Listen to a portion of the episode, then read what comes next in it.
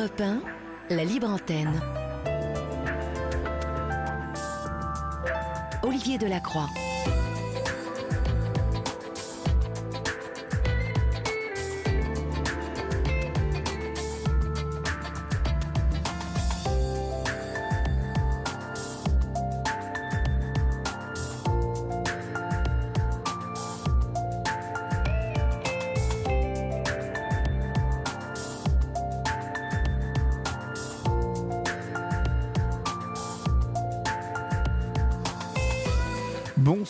Et à tous. J'espère que vous avez passé une agréable journée. Je suis ravi de vous retrouver pour euh, ces 2 heures euh, et 45 minutes de libre antenne. Vous le savez, Europe 1 euh, vous offre cette page pour vous, 7 jours sur 7, 2h45, où vous êtes pour nous les plus importants, chers amis, car c'est vous qui faites cette libre antenne. Pour nous joindre, comme vous l'a dit Maël, 01 80 20 39 21, où vous pouvez nous appeler à tout moment et tomber sur Julia ou Florian, si vous avez envie euh, de me parler. Euh, vous pouvez nous joindre aussi par SMS au 7 39 21 suivi du mot nuit, écran lettre majuscule, suivi d'un espace. Notre mail libreantenne et notre groupe de parole, euh, groupe Facebook, où vous êtes toujours 18 663. C'est la même chose qu'hier. Alors partagez, partagez ce groupe s'il vous plaît, partagez que nous atteignons euh, en cette fin septembre, bah, pourquoi pas, euh, le chiffre fatidique de 20 000 membres. Ce serait euh, magnifique. Vous pouvez aussi nous écrire vos lettres à Olivier Delacroix, la Libre Antenne, 2 rue des Cévennes, 75 015 Paris. Toute l'équipe de la Libre Antenne est donc au grand complet ce soir, accompagnée de notre réalisateur Laurent Pelé et bien évidemment Florian Julia, qui euh, sont là et attendent vos appels. Le studio Coluche est euh, plongé dans la pénombre. Je n'attends plus que vous. Votre libre antenne du mardi, c'est parti. Olivier Delacroix est à votre écoute sur Europe 1. Et pour débuter cette émission, nous accueillons Arnaud sur l'antenne d'Europe 1. Bonsoir Arnaud. Bonsoir Olivier, bonsoir à toute l'équipe. Bonsoir. De, de nous appelez-vous Arnaud et quel âge avez-vous? Alors, je vous appelle euh, du 95, je suis en région parisienne et j'ai 52 ans. D'accord. Qu'est-ce qui vous amène? Dites-moi.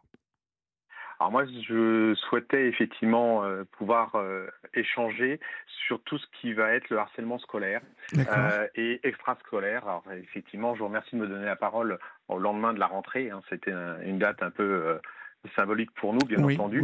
Et voilà, nous, nous sommes une association euh, qui faisons de l'assistance aux victimes du harcèlement et également de la prévention. Et on a quelques particularités, c'est pour ça que j'avais envie de pouvoir euh, échanger et pouvoir euh, vous en parler. D'accord. Alors quelles sont ces particularités et la particularité principale de cette association, Arnaud? Alors la particularité principale de cette association, c'est que nous sommes à l'origine un groupe, alors nous sommes bien en association, hein, je suis précis sur le terme, mais nous faisons un maximum d'interventions en moto. En moto, d'accord. En moto. Vous êtes des, sortes de bikers au grand cœur. C'est exactement ça. Euh, le mot biker, on peut l'écrire de plusieurs façons. Hein. On peut justement l'écrire euh, comme le cœur. Euh, ça peut parfaitement être ça. Oui, alors effectivement, c'est un petit peu notre particularité, c'est-à-dire qu'on utilise notre passion qui est la moto pour pouvoir rentrer plus facilement en contact avec les enfants. Mhm. et leur donner un espace de parole un petit peu particulier, un petit peu différent du cadre qu'ils peuvent avoir, puisqu'on véhicule une image euh, voilà, ces bikers, les motos qui attirent les enfants. C'est évident que quand on arrive avec quelques motos. Quelques motos, des blousons, euh, vous êtes un peu les grands frères à qui on peut venir se raconter, dont on sait qu'ils garderont ça pour eux, euh, et en tout cas ils en feront bon usage. C'est une excellente idée, je trouve, d'avoir pensé. Alors je ne sais pas d'où cette idée vient, où elle est née euh, vous, vous, savez, vous, euh, Arnaud? C'est parti d'où? Puisque je sais que vous êtes euh, présent dans, dans 13 pays, hein, c'est ça? Alors, 9 pays. 9 pays, 9 pays. 9 pays. Actuellement, 9 pays. elle est française à l'origine, cette association? Oui, alors elle est française. Donc l'association s'appelle UBACA. C'est Urban Bulldog Against Kid Abuse. Oui. Euh, euh, donc c'est un terme anglais, effectivement, américain. Mais l'association, elle a été créée en 2011 par euh, Thierry McDouglas. Et il était, lui, de nationalité franco-américaine. Et il a monté le premier UBACA à Nice.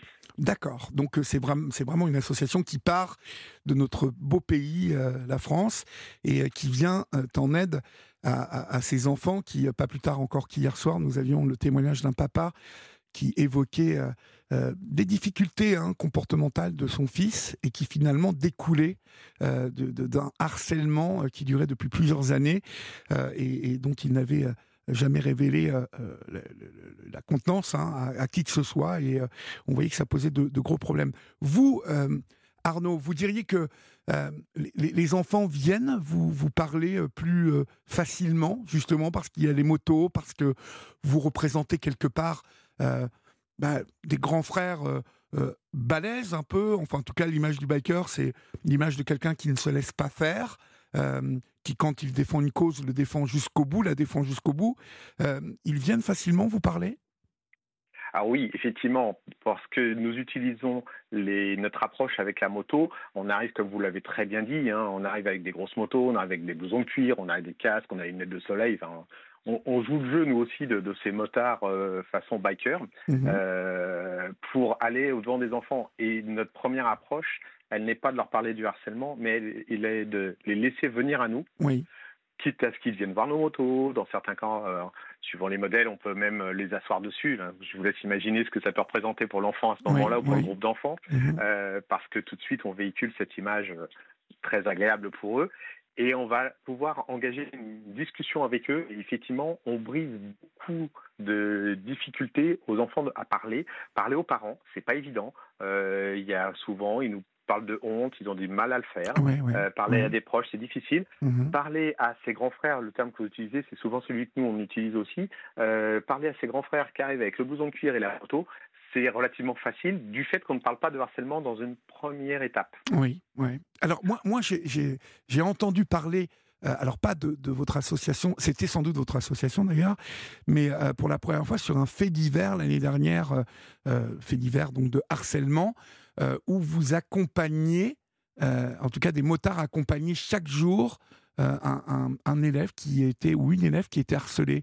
Euh, vous, vous, souvenez de ça ou, pas? Une affaire assez médiatisée oui, oui, tout à fait. Je me souviens très bien de cette affaire. Euh, en fait, nous, UBACA, nous avons deux types d'actions qui sont très ordonné, très classé. Hein. On, ne, fait pas n'importe comment. On a des protocoles internes qui sont très rigides. On a des actions de prévention qu'on peut faire dans des établissements, que ce soit en milieu scolaire, dans une école, dans un club de sport. Parce qu'on parle souvent de harcèlement scolaire, on oublie un peu trop souvent le extrascolaire. Euh, qui peut être dans le monde du sport tout aussi euh, difficile, par exemple. Et deuxième type d'action que l'on fait, c'est effectivement un enfant qui est un enfant victime de harcèlement. On, on, préfère cette terminologie-là à celle d'enfant harcelé. C'est pas un qualificatif que de harcelé, on est victime de harcèlement.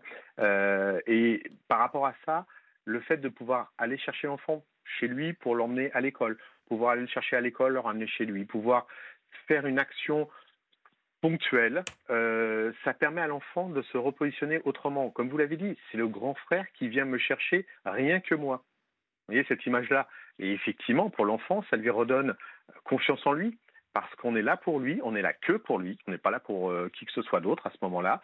On vient pour lui, on a un contact direct avec lui, c'est lui qui va monter avec nous et c'est euh, lui qui va être escorté entre guillemets euh, vers le lieu qui aura été convenu, bien entendu avec les parents. Très souvent, l'école est au courant aussi, euh, puisque voilà, on ne fait pas ça n'importe comment. C'est à la demande des parents systématiquement. Ça ne peut pas être autrement. Bien sûr, bien sûr. Mais vous vous sentez que votre action, votre présence dissuade. je suppose que vous avez eu plusieurs cas qui ont arrangé des situations de harcèlement?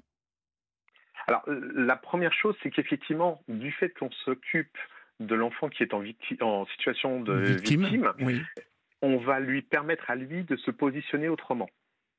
Déjà, de retrouver confiance en lui.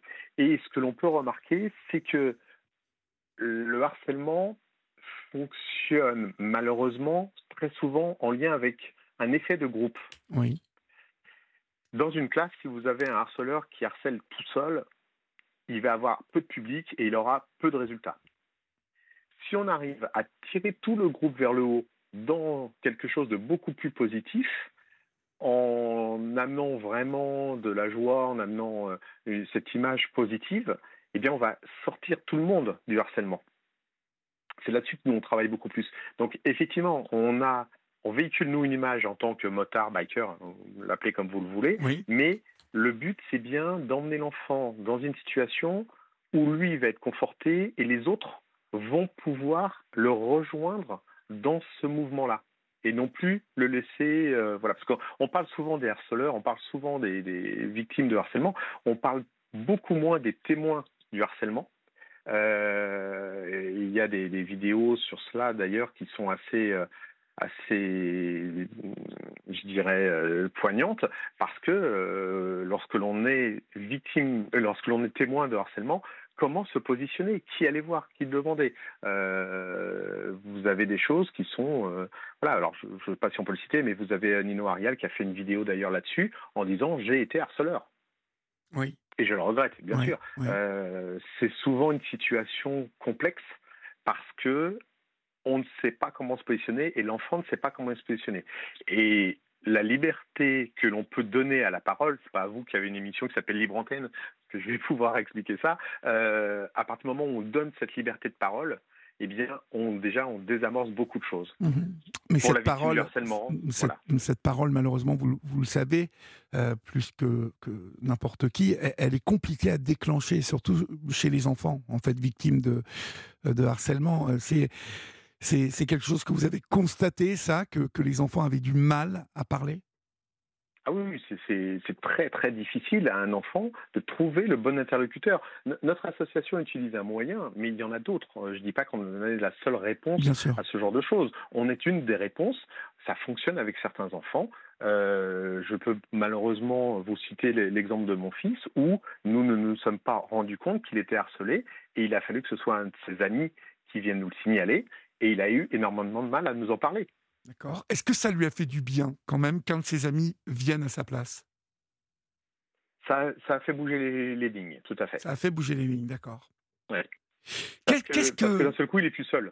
D'accord. Qu'est-ce que vous conseilleriez ce soir à tous les parents, tous les grands-parents qui euh, vous écoutent et qui euh, ont des enfants euh, qui vont à l'école tous les jours, avec, avec qui visiblement il, ne se passe rien mais est-ce qu'il y, y, a une prévention? Est-ce qu'il y a des paroles préventives euh, que vous pourriez conseiller à ses parents et à ses grands-parents? Parce que finalement, ah, on, on, pose, quand tout se passe bien, on pose rarement la question à nos enfants. Et oui, vous avez complètement raison. Euh, nous, on a commencé à en parler sur les réseaux sociaux juste avant la rentrée, euh, en signalant effectivement aux parents et à tous les proches des enfants on précisera, si vous voulez, aussi des notions d'âge, euh, parce que la notion de harcèlement change aussi en fonction de, l'âge. Mais il est évident que s'asseoir cinq minutes avec un enfant et pouvoir lui parler, lui expliquer que quelqu'un de grand, quelqu'un de petit, quelqu'un de maigre, quelqu'un, euh, tout ça, ce n'est pas une blague. C'est une, personne comme une autre. Euh, nous, on utilise un petit symbole lorsqu'on va sur des interventions ou des présentations. On a des crânes euh, dans, un, dans un casque, et le, casque est blanc, et lorsqu'on demande une description, bah, la personne, enfin, les enfants vous disent, bah oui, euh, c'est un crâne, euh, il y a un casque, machin, donc c'est un motard, c'est un biker. Et puis on sort un deuxième, c'est exactement le même, sauf que cette fois-ci, le casque est noir. Mm-hmm. Et à partir de là, on commence à leur dire, mais regardez, donc ça veut dire quoi? Ça veut dire que quelle que soit la couleur du casque, la personne en dessous est la même, puisque vous ne voyez pas de différence en dessous. Et on en a même un troisième qui a une crête de punk euh, rose, donc vraiment à l'extrême, euh, mais c'est toujours le même crâne. Et donc là, une fois de plus, ils vont identifier euh, la couleur des cheveux, le, casque, les choses, mais on montre, on insiste en disant que la personne en dessous est la même. D'accord.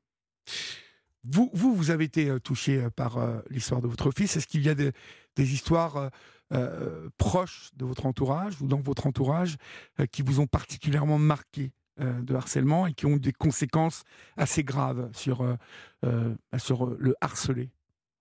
Et tout à fait. On peut aller malheureusement sur des situations qui vont beaucoup plus loin, avec des tentatives de suicide, des choses comme ça. C'est oui, absolument. C'est une des raisons pour lesquelles nous on s'est engagé dans cette voie-là. C'est ça nous semble tellement aberrant cette notion de harcèlement entre enfants. Oui qui, peut partiellement se comprendre. Alors là, c'est pas, je vais vous retransmettre des choses que j'ai compris par euh, des personnes qui euh, travaillent sur de la psychologie. Euh, on comprend que l'enfant a besoin de se construire. Et pour se construire, il a besoin de faire des expériences, il a besoin de faire des choses comme ça. Qu'il y ait une taquinerie à l'école, ça se comprend. Donc tout cela se comprend. Le problème, c'est lorsque l'on rentre vraiment dans cette notion du harcèlement, c'est-à-dire lorsqu'il y a répétition, un rapport de volonté de domination, une intention de nuire. Oui. Et ça, c'est ce qu'il faut que l'enfant, quel qu'il soit et quel que soit son âge, il arrive à comprendre.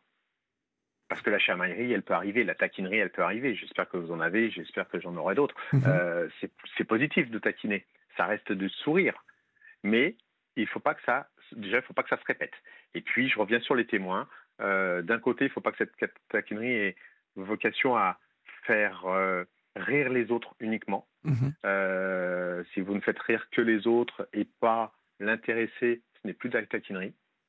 vous voyez, des, choses comme ça qu'il faut leur expliquer comme étant des limites en réalité. Oui. Est-ce que, est que vous avez le sentiment que les harceleurs prennent conscience du mal qu'ils font parce que euh, j'ai reçu euh, plusieurs témoignages euh, de victimes hein, de harcèlement, mais pas à la radio spécifiquement, mais en dehors. Et les harcelés, mis en cause, ne se rendaient pas compte du mal qu'ils faisaient, en tout cas n'avaient pas conscience de la portée de leurs actes. Est-ce que c'est quelque chose que vous constatez aussi régulièrement? Oui, tout à fait. Alors le, le harceleur n'a pas forcément conscience d'être harceleur au sens où vous et moi sommes capables de le définir à l'instant. Mhm. Ils vont se positionner parfois en disant mais non mais je plaisante et regardez tout le monde me fait tout le monde rit. Il n'a pas conscience que euh, il y a effectivement quelqu'un qui ne rit pas et qui est cette victime. Mhm. Euh, on a un témoignage sur notre site comme ça de quelqu'un à qui, c'est un petit peu particulier, c'est lorsqu'on a monté cette association sur l'île de France, puisque la Fédération française du bac à France est organisée par région, hein, on est euh, dispersé un petit peu partout en France. Et euh, lorsque j'en ai parlé moi à un de mes amis proches, je lui explique, et à la fin je le vois blêmir et il me dit j'ai été harceleur. Adulte, il ne s'en était pas rendu compte, il n'avait pas effectivement pris conscience que lui, étant jeune, avait été un harceleur. Oui, il n'avait pas pris conscience, oui.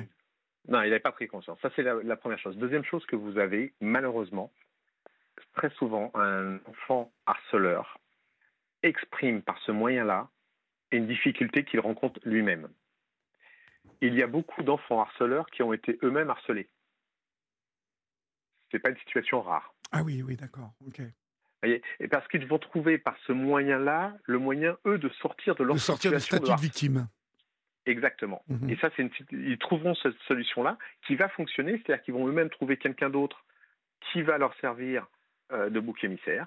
Et à partir de là, ils vont pouvoir emmener le groupe sur cette personne et ce ne sera plus eux. Oui, d'accord. Voilà, c'est pour ça que nous, on a cette approche vraiment de, prévention et d'échange avec les enfants euh, c'est pour ça qu'une fois de plus, je reparle de la moto, parce que ça nous permet vraiment d'avoir ce lien. Les enfants vont pouvoir accepter que l'on en parle euh, et vont pouvoir échanger très librement. Mhm. Ce, grand frère, vous avez tout à fait raison. Mais après, il y a du harcèlement qui peut arriver dans, des fratries aussi. Mais ça, ça reste des situations très particulières. Mais pour tout ce qui est scolaire ou extrascolaire, effectivement, il y a moyen de leur en parler, de leur expliquer. Euh, il y a quand même, puis il y a des choses à faire, il y a des, soutiens qu'on peut apporter, il y a pas mal de choses aussi. Hein. Alors, comment faites-vous quand, euh, à la sortie de l'école, comme ça, un môme vient vous voir et commence vous à, vous raconter euh, qu'il est victime de harcèlement? C'est quoi ensuite qui se passe? Alors la première chose, ça va être effectivement de l'inciter à, nous en parler pour que lui-même puisse se soulager et évacuer une sorte de soupape. Vous voyez, on va être nous là pour euh, qu'il puisse évacuer. Et la première chose, ça va être qu'on l'incite à en parler à ses parents. De toute façon, nous, nous ne sommes pas là pour agir directement sur les milieux familiaux ou les professionnels. Vous avez des numéros euh, d'État, de, le 3020 par exemple pour l'écoute des enfants harcelés, qui peuvent après les orienter sur des professionnels. Nous, notre interaction, elle est leur donner la parole, leur donner la parole, qu'ils puissent la saisir et qu'ensuite on puisse la porter avec eux auprès de professionnels. Premièrement, les parents. Ils mhm. seront effectivement la première personne capable de leur répondre, les accompagner. Euh, j'ai beaucoup d'échanges avec des parents aussi, c'est assez étonnant euh, de voir que nous sommes une génération, je, m'inclus dedans si je commence à être un peu, un peu plus âgé, mais euh, lorsqu'on en parle aux parents, ils nous répondent souvent, bah oui, mais nous on l'a pas vu parce que nous à notre époque c'était pas comme ça. Donc on leur a dit, bah, ça va se passer, t'inquiète pas, ça, ça, va s'arrêter, oh, c'est temporaire. Enfin, ils ont toute une réponse euh, de non prise en compte des signaux que l'enfant peut envoyer. D'accord. Et ça, c'est un vrai problème. L'un des éléments, c'est une interprétation que je me permets de faire, l'un des éléments qui change majoritairement entre la génération des parents et la génération des enfants d'aujourd'hui, c'est tout ce qui va être cyberharcèlement. C'est-à-dire qu'on passe un cran au-dessus du harcèlement qu'ils ont pu connaître. Euh, lorsque moi j'étais à l'école, lorsque je rentrais chez moi, je n'avais pas de continuité du harcèlement. Mhm. J'étais euh, chez mes parents, j'étais euh, en famille quelque part, j'étais en vacances quelque part, ça s'arrêtait.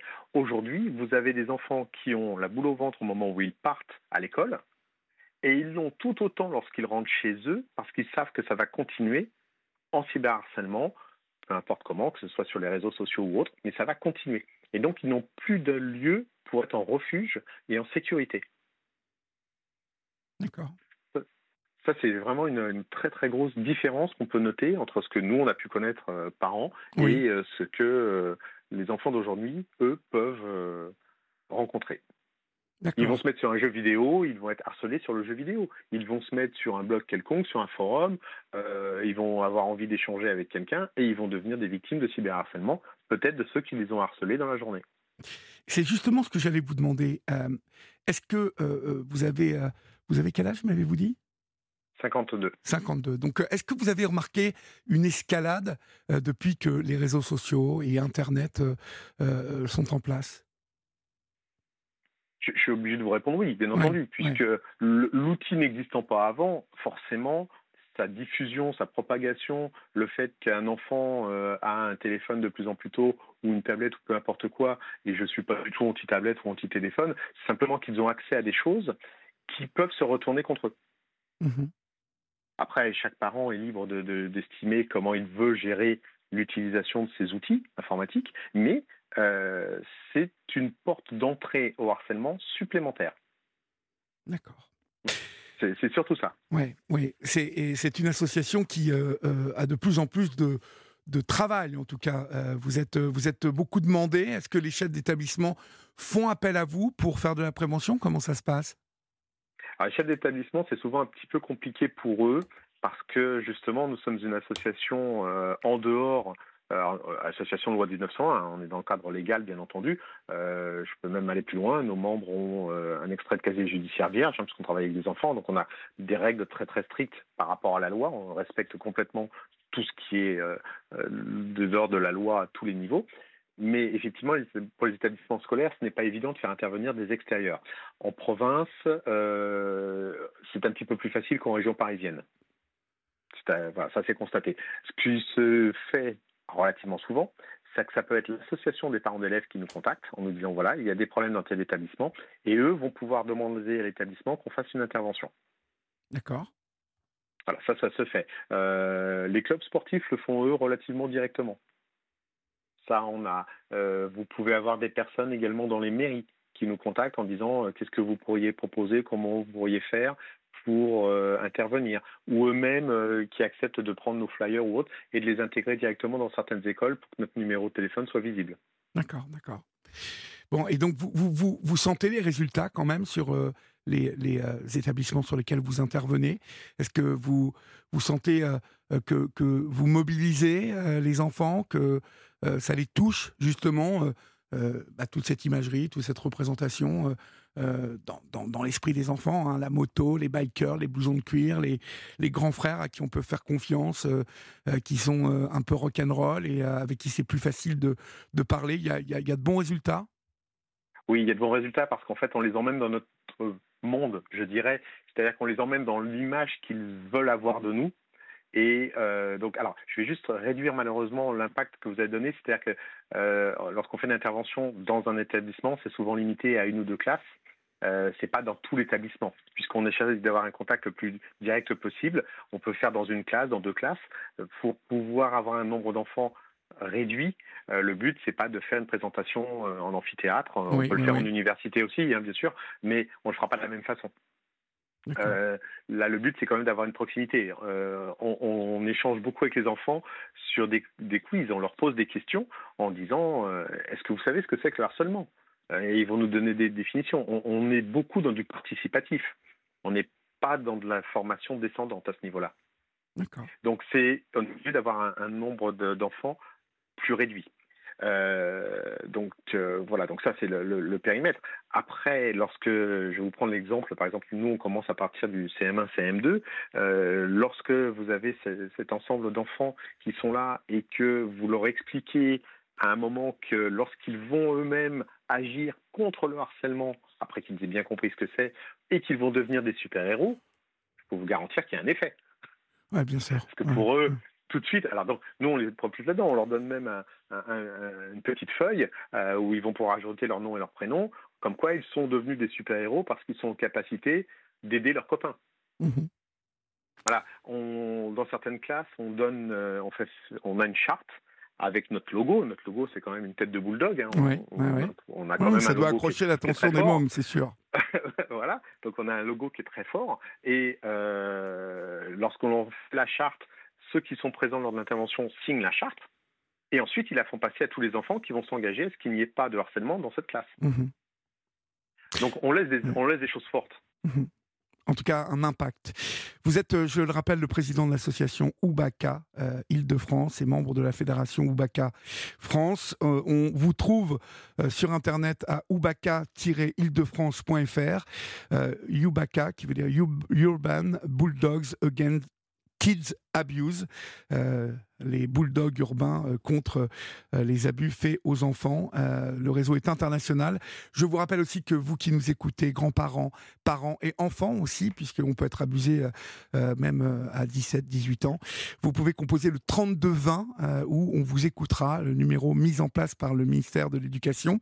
Et puis, si vous êtes moins à l'aise avec le 3220, vous pouvez toujours essayer de contacter l'association Yubaka qui, vous l'avez entendu, est très efficace et lutte euh, d'une manière euh, différente, d'une manière euh, rock and roll, avec peut-être une, facilité plus à aller vers ces blousons noirs, ces motos bikers qui sont là pour vous protéger, pour vous écouter, pour vous entendre et peut-être pour créer la première étape qui va vous mener à, parler, à accoucher de, cette douleur qu'est le harcèlement. Merci mille fois à vous, Arnaud, de votre témoignage sur l'antenne d'Europe 1 ce soir. Et puis bravo pour ce que vous faites. Et puis n'hésitez pas à nous rappeler pour nous raconter un petit peu toutes les manifestations que, que, vous pourrez entreprendre avec Yubaka sur les prochaines, on est sur des forums d'associations. Vous pouvez le voir d'ailleurs sur notre site, hein, UBACA Île-de-France. Euh, on a des forums d'associations, des, de mairies qui acceptent de nous recevoir, ce qui nous permet d'en parler, de rencontrer des parents, de rencontrer des enfants. Euh, Journée du patrimoine, on a le fort de Cormeil qui nous accueille, ce qui est quand même euh, assez, agréable aussi. Mmh, mmh. voilà, donc c'est oui, parce que ça permet d'associer aussi des lieux de patrimoine où les gens viennent en famille. Mhm. on a hein, différentes choses. On a a priori également la fête de la sécurité routière et de la moto. Donc n'hésitez pas à regarder sur nos sites.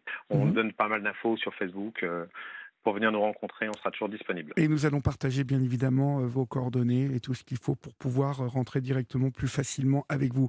Merci Arnaud, bonne nuit et bravo encore et bonne continuation.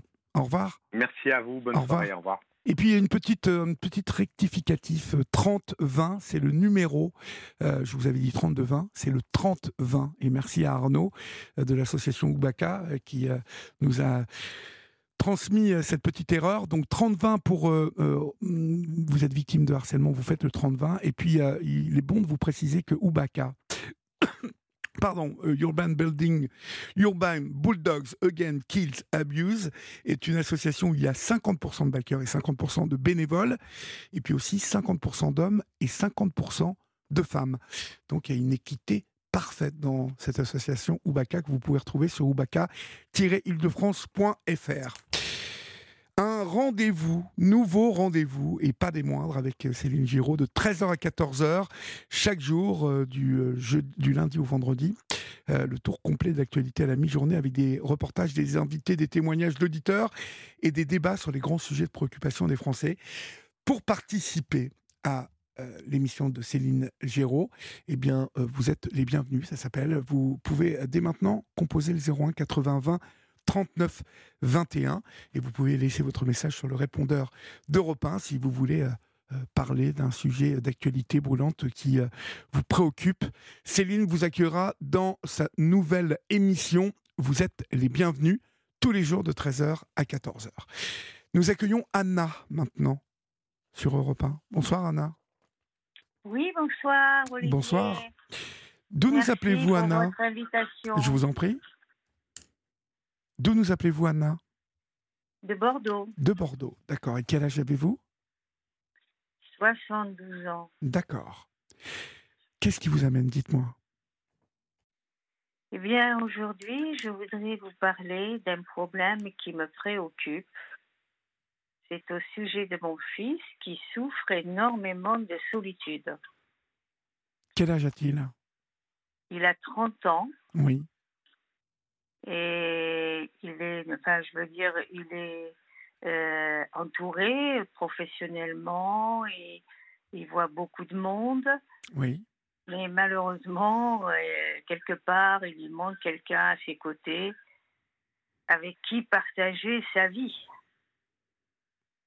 Et, et vous, vous, vous en entretenez avec lui? C'est quelque chose euh, dont vous parlez avec lui? Oui, oui, tout à fait, tout à fait. Et alors, que, que vous euh, dit-il? Que vous dit-il?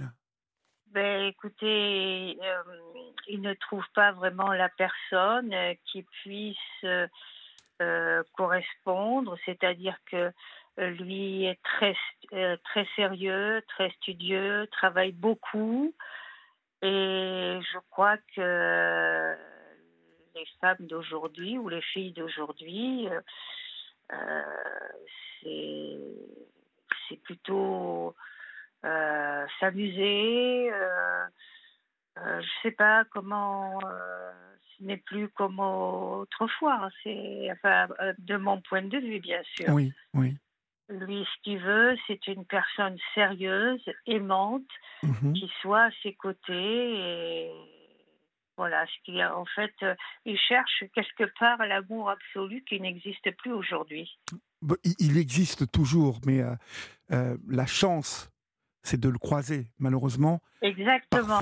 mais il ne l'a pas croisé eh à ce jour, il ne l'a pas croisé. Il a rencontré deux ou trois filles avec qui il a passé un an, six mois, des choses comme ça. Mhm. Malheureusement, euh, il y en a une, elle buvait, l'autre euh, euh, trop âgée et qui ne faisait absolument rien, qui ne s'intéressait pas à lui, mais qui était plutôt intéressée.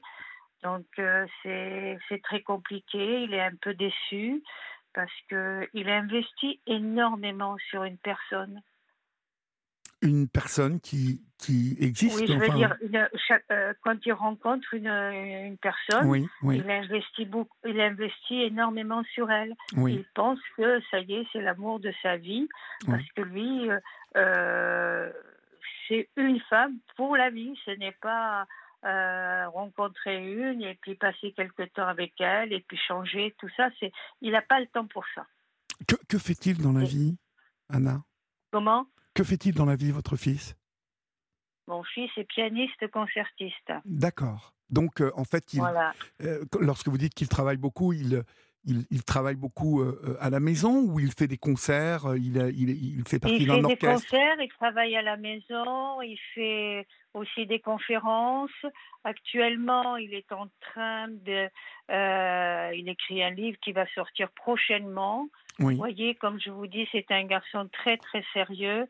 Il a vraiment besoin d'une personne sérieuse. Oui. Et qui fasse, euh, qui fasse un bout de chemin avec, avec lui ou, même toute la vie. Mhm.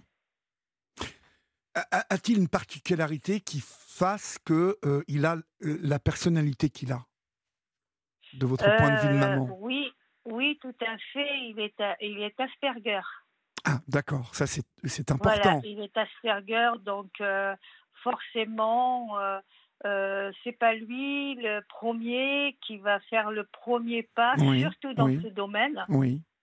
Euh, euh, intellectuellement pour du travail, etc., c'est toujours lui qui dirige, c'est tout seul pour lui, ça va de, de, soi. Mais quant aux relations sociales, féminines, tout ça, c'est pas du tout, je veux dire, il s'y perd complètement. quoi. Alors, peut-être aussi euh, n'a-t-il pas les clés Vous voyez euh, Parce que, que, votre, que votre garçon, euh, qui est un homme, hein, oui, qui est un homme puisqu'il a 30 ans. Voilà, il a 30 ans, mais c'est toutefois encore jeune, 30 ans, vous voyez Donc il ne faut pas qu'il s'alarme, parce que je le dis souvent hein, sur cette antenne, je ne sais pas si vous nous écoutez souvent, mais pour moi, on croise, on croise l'amour, l'amour de sa vie il faut déjà avoir la chance de le croiser une fois dans sa vie, ce qui n'est pas, ce qui est loin d'être une évidence. Ce que, ce à quoi je pense moi, c'est que toute euh, la volonté, euh, tout le, travail, tout le sérieux euh, qu'il a pu amener dans, dans, son travail, dans le côté professionnel, a-t-il déjà essayé de l'appliquer à une thérapie, euh, à quelqu'un qui euh, euh, va se charger d'échanger avec lui pour justement essayer de, de trouver les clés, ces clés qu'il n'a pas? Mais la manière dont vous me le décrivez, je pense que c'est quelqu'un qui a besoin qu'on lui fournisse ces clés, qu'il les comprenne, même si on sait que lorsqu'on est Asperger, on est atypique et que on ne fait pas partie de la majorité, euh, la grande majorité des gens, mais, mais qu'on on est euh, différent. Euh, ce qui ne veut pas dire qu'on est inintéressant, que on est. Au contraire. Mais au contraire, bien évidemment. Très, très intéressant. Bien évidemment, mais souvent, vous savez, je, connais bien la question. Et ah oui, d'accord. Souvent, en fait, j'ai remarqué que les, les, les Asperger n'avaient pas les clés et n'avait pas obligatoirement fait la démarche d'obtenir ces clés, en tout cas d'essayer de les comprendre. J'entends par là, mhm. euh, mais de techniques euh, euh, d'approche, de techniques. Alors, bien évidemment, des techniques qui ne sont pas obligatoirement. Ça, n'est pas le, premier réflexe que va avoir votre fils, mais s'il apprend avec euh, une thérapeute hein, ou un thérapeute, euh, euh, et, je, vous conseille vraiment qu'il se rapproche d'un ou d'une thérapeute, sur Bordeaux il doit y en avoir, vraiment spécialisé dans les Asperger, hein, dans, l'autisme Asperger, qu'on emploie très peu aujourd'hui, hein, parce que on dit qu'on n'emploie plus ce terme, mais finalement il est, il est, tout de même encore très employé et, et définit souvent les difficultés des Asperger à trouver les clés. Euh, oui, tout à fait. Euh, parce qu'il y, a, euh, il y a eu plusieurs personnes qui ont été diagnostiquées sur le tard, qui m'ont appelé sur cette antenne et qui voilà, avaient trouvé du travail, gagné leur vie, mais avaient le plus grand mal à même se faire des amis et qui étaient très seuls dans leur vie, vous voyez? Oui, tout à fait, tout à fait. Et, ils sont quelque part isolés, oui, oui, oui, oui, tout à fait. Mais parce que c'est des gens qui sont très riches intellectuellement, euh, c'est pour ça d'ailleurs qu'ils fréquentent des, gens beaucoup plus âgés qu'eux. Oui. Et c'est souvent le cas. Mhm. Mais, des gens qui... mais vous voyez, je, je, je, pense même que votre fils peut très bien tomber sur euh, euh, une artiste comme lui, sur une femme. Ah ben ça j'aimerais bien. Mais oui, mais ça, ça, peut arriver aussi. Je pense, oui. Allez-y. Une artiste, oui, oui. Ou alors une psychologue. Non, ou, ou, ou, carrément une jeune femme qui, elle aussi, euh, euh, est Asperger et, euh, et peut-être dans tout à fait autre chose que la musique, mais qui aura plus les mêmes clés que, que, lui. Mais moi, je pense que ce qui est important, vous voyez, quand, quand on, on, ne connaît pas quelque chose, et là, on est dans un schéma de vie où votre fils n'a pas les clés, il n'a pas le, le second degré, euh, il n'a pas la, technique d'approche et peut-être euh, il n'a pas la compréhension de l'autre, ce qui fait que l'autre a du mal à le comprendre aussi. la, la jeune femme qui va lui plaire va, va, avoir du mal à, à saisir. Lorsqu'on est Asperger, on, manque de, de, donc de ces références-là. Mais comme vous me dites que votre fils est quelqu'un d'extrêmement brillant, il peut comprendre. Mais, croyez-moi, il est très à l'écoute. oui, mais je, je, n'en doute pas, Anna. Mais si vous m'appelez, c'est c'est pour me demander euh, euh, peut-être quelques solutions et j'essaie de vous en apporter en, en, vous éclairant sur le fait que si jusqu'à maintenant votre fils n'a pas tenté de thérapie comportementale, c'est-à-dire euh, essayer de comprendre le comportement de l'autre pour avoir une approche différente et qui n'est pas obligatoirement l'approche qui lui saute à l'esprit directement, selon ses instincts, selon son intelligence, selon ses règles, selon son éducation. Euh, mais peut-être comprendre qu'il y a plusieurs palettes de comportements euh, dans euh, la séduction, dans l'amour, et, peut-être devrait-il se rapprocher de, quelqu'un pour ça. Mais on va continuer à en parler, Anna. On laisse passer l'info sur Europe 1, et puis je vous retrouve dans quelques minutes, d'accord? D'accord, entendu. À tout de suite, Anna.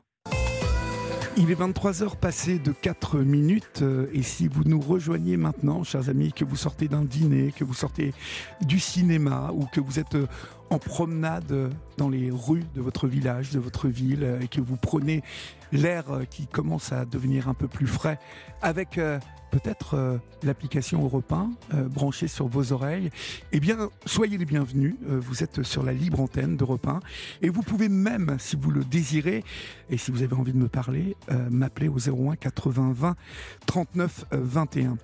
Pour le moment, nous sommes avec euh, Anna, Anna qui euh, euh, nous parle de son fils qui, à 30 ans, a, du mal à, trouver l'amour, en tout cas à trouver une épaule, et une épaule et à fournir son épaule à lui, à lui aussi, à une jeune femme qui pourrait l'accompagner.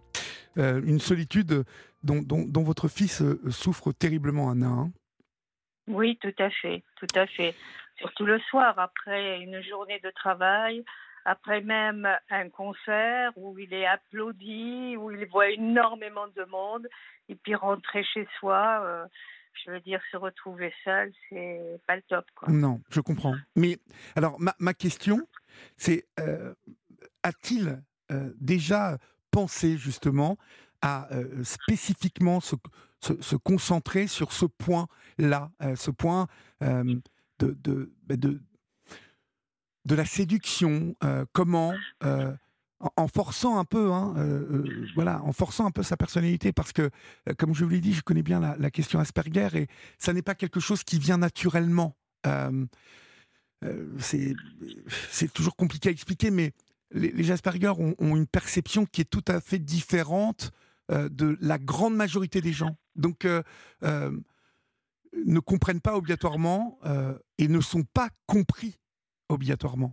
Vous voyez? Oui, oui, tout à fait. C'est des gens incompris, et puis c'est des gens, quand euh, vous leur dites quelque chose, ils pensent que ça va se faire euh, immédiatement, il n'y a pas de problème, on ne va pas les oublier, parce qu'ils sont entiers, c'est des gens vrais, ils ne mentent pas. Et c'est ça qui est un peu compliqué parce que vous pouvez rencontrer une personne, sur le moment tout va bien, et puis après, euh, eh bien, c'était pas le cas, quoi. Mmh et mmh ça, c'est c'est pas très accepté par euh, par les Asperger, par exemple. Mmh je, je, vraiment, je persiste hein, dans ce que je vous dis. Je pense que euh, toute l'énergie que, que, vous, que vous avez pu constater, tout le sérieux, tout le travail, tout le courage qu'il a pu mettre dans son travail, vous voyez, eh bien, finalement, le rapport aux autres, décoder, déchiffrer l'autre, apprendre en tout cas à, décoder, euh, c'est un travail euh, qu'il doit essayer de faire. Malheureusement, je vais vous dire, Anna, ce ne sont pas les autres qui feront ce travail. Euh, lorsque je vous entends dire que les femmes aujourd'hui ne sont pas sérieuses, sont dans la légèreté, tout ça, je, ne partage pas votre avis. Il y a beaucoup de jeunes femmes qui aimeraient trouver le sérieux ce que représente votre fils. Oui, bien évidemment. J'en suis certain. Euh, il les rencontre pas, il tombe pas dessus, quoi. il y en a très certainement. Bon, mais pour l'instant, pour l'instant, il ne les a pas rencontrés, Anna. Et encore une fois, je vous l'ai dit, euh, la vie peut faire euh, en sorte que on n'ait pas eu euh, moult occasions de croiser quelqu'un avec qui les choses pourraient se faire et, bien continuer. Ça, voilà, ce sont des choses qui arrivent. Vous m'avez dit qu'il avait eu quand même trois expériences qui n'avaient pas été concluantes mais ça veut dire que euh, il, est tout de même, euh, voilà, il est tout de même capable d'avoir une relation et, d'essayer. Ça n'a pas été concluant, mais, mais, parce que je pense que, euh, encore une fois, le travail que doit faire la société aujourd'hui, c'est de comprendre les personnes qui souffrent de, troubles autistiques, en tout cas de, de, ces troubles qui font que ils ont du mal à, à avoir les mêmes codes que nous, mais le travail inverse peut être fait aussi euh, avec une thérapeute ou un thérapeute qui est spécialisé hein, dans euh, le, trouble Asperger et euh, qui va aider à déchiffrer, à comprendre l'autre, à adopter certaines attitudes qui ne viennent pas obligatoirement, à se concentrer sur des échanges. quand je vous parle de clés, on, va, on, peut parler même de procédures, vous voyez, de, de, de euh, de plans à mettre en place, euh, vous voyez, de stratégies à mettre en place, des, stratégies humaines. Euh, comme, en fait, je ne sais pas quel est le prénom de votre fils, mais on va l'appeler Mathieu, comme Mathieu mhm. jouer un rôle lorsque il sait que quelqu'un l'attire ou quelqu'un lui plaît et qu'il sait qu'il va devoir approcher, euh, vous voyez, d'une d'une certaine manière, avec une stratégie qui n'est pas obligatoirement celle qu'il ressent lui et qui risque même de braquer la personne en face. Alors, bien évidemment, c'est. Parce que vous pensez qu'ils vont trop vite, qui c'est ça? Je pense qu'il euh. y a, il y a euh, déjà un manque de perception du, du, second degré. vous voyez ce que je veux dire? C'est-à-dire que mhm. souvent, j'ai remarqué que les, les, les, personnes Asperger pouvaient prendre voyez, de plein fouet euh, une, plaisanterie euh, euh, au, deuxième degré, sans la saisir et penser qu'on se moque d'eux, ou ne pas la comprendre et donc se sentir à part. Mhm. Quand je vous mhm. parle de clés, c'est que plus ces personnes vieillissent, plus ces, personnes maturent, et, et, plus elles ont compris qu'elles avaient besoin de ces clés-là, ça s'améliore. Mais pour quelqu'un qui ne fait rien et qui reste dans, dans, dans, cette, euh, bah, dans sa bulle, parce que c'est un peu être dans une bulle, être Asperger. Hein. Euh, eh bien, c'est compliqué. Euh, ça va être compliqué d'établir un contact. Et puis, j'ai envie de vous dire qu'en en apprenant ces clés, et la première des clés est de révéler qu'on n'est pas comme les autres, qu'on est Asperger, et que, voilà, si vous remarquez que je suis pour vous un peu spécial, sachez juste que non, je suis Asperger, je suis différent de vous, mais euh, voilà, ça ne nous empêche pas de voilà que vous m'apportiez quelque chose et que moi je vous apporte quelque chose dans ma perception des choses, euh, parce que comme vous l'avez dit tout à l'heure, Anna, euh, il y a une richesse euh, dans, dans, dans, ces personnes qui euh, ont ces troubles Asperger. Ah oui, oui absolument. Il y a, il y a, il y a un environnement, il y a, il y a un Avec monde. Lui, on ne s'ennuie jamais. Eh ben, voilà, mais ça, c'est les, il les mots. Il tellement de choses. Les mots d'une maman. tellement généreux. Mhm. Euh, je veux dire, dans son apport, je veux dire, intellectuel, dans, sa, par sa présence, par sa délicatesse, par sa sensibilité. Mais vous êtes sa maman. Vous êtes sa maman. C'est parce qu'il est très, très sensible. Oui. Mmh il, nous écoute là ou pas du tout? Non, non, pas du tout. D'accord. Il est au courant que vous m'appelez ou pas? Absolument. D'accord. Donc il écoutera cet échange? Certainement, oui, mmh oui, tout à fait. Ça, eh j'en suis sûr. Moi, je, je, lui, vraiment, je lui conseille, euh, avec toutes les qualités qu'il a, avec tout, euh, euh, oui, les qualités de courage, de, d'abnégation. C'est un garçon très courageux, très très courageux. Il, est romantique, votre fils. Il rêve d'un amour absolu.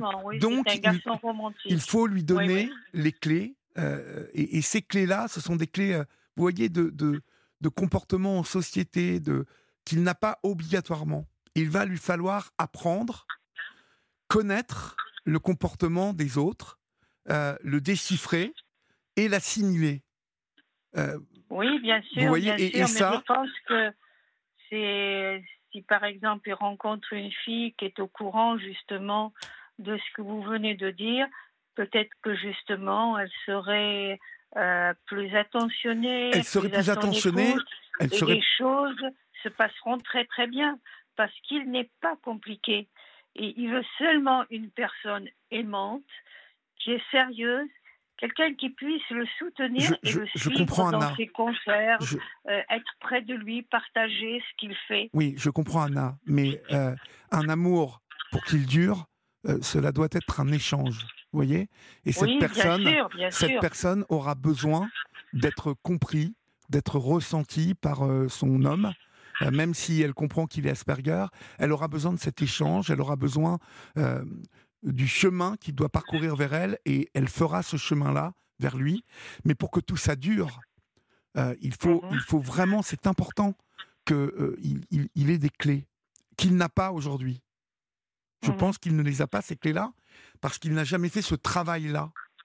Est-ce qu'il est qu'il a vu des comportementalistes? Est-ce qu'il a vu des psys pour ça? Oui, oui, oui, bien sûr. Il en a vu quand il était plus jeune. Maintenant, il n'a plus le temps. Euh, c'est-à-dire que c'est de, de, toute façon, ça a toujours été un, un garçon studieux, donc il n'avait pas beaucoup de temps pour. Oui, mais là, c'est important. il n'a jamais eu, je veux dire, euh, euh, du temps où l'on vit, comme certains, d'aller, je veux dire, en boîte, faire des. sortir avec des, des, des copains, tout ça. Euh, c'est étranger pour lui que voir un ami, euh, ok, mais euh, je vais dire plusieurs personnes comme ça en même temps. dans sa jeunesse, ça n'a pas été. Non, mais on a le droit d'être, on a le droit d'être exclusif, on a le droit de d'aimer voir quelqu'un ou une deuxième personne, d'être en, mini groupe. On a le droit de pas aimer aller en boîte obligatoirement. On a le droit ah oui, oui, de pas, pas aimer. C'est pas tout à fait son style.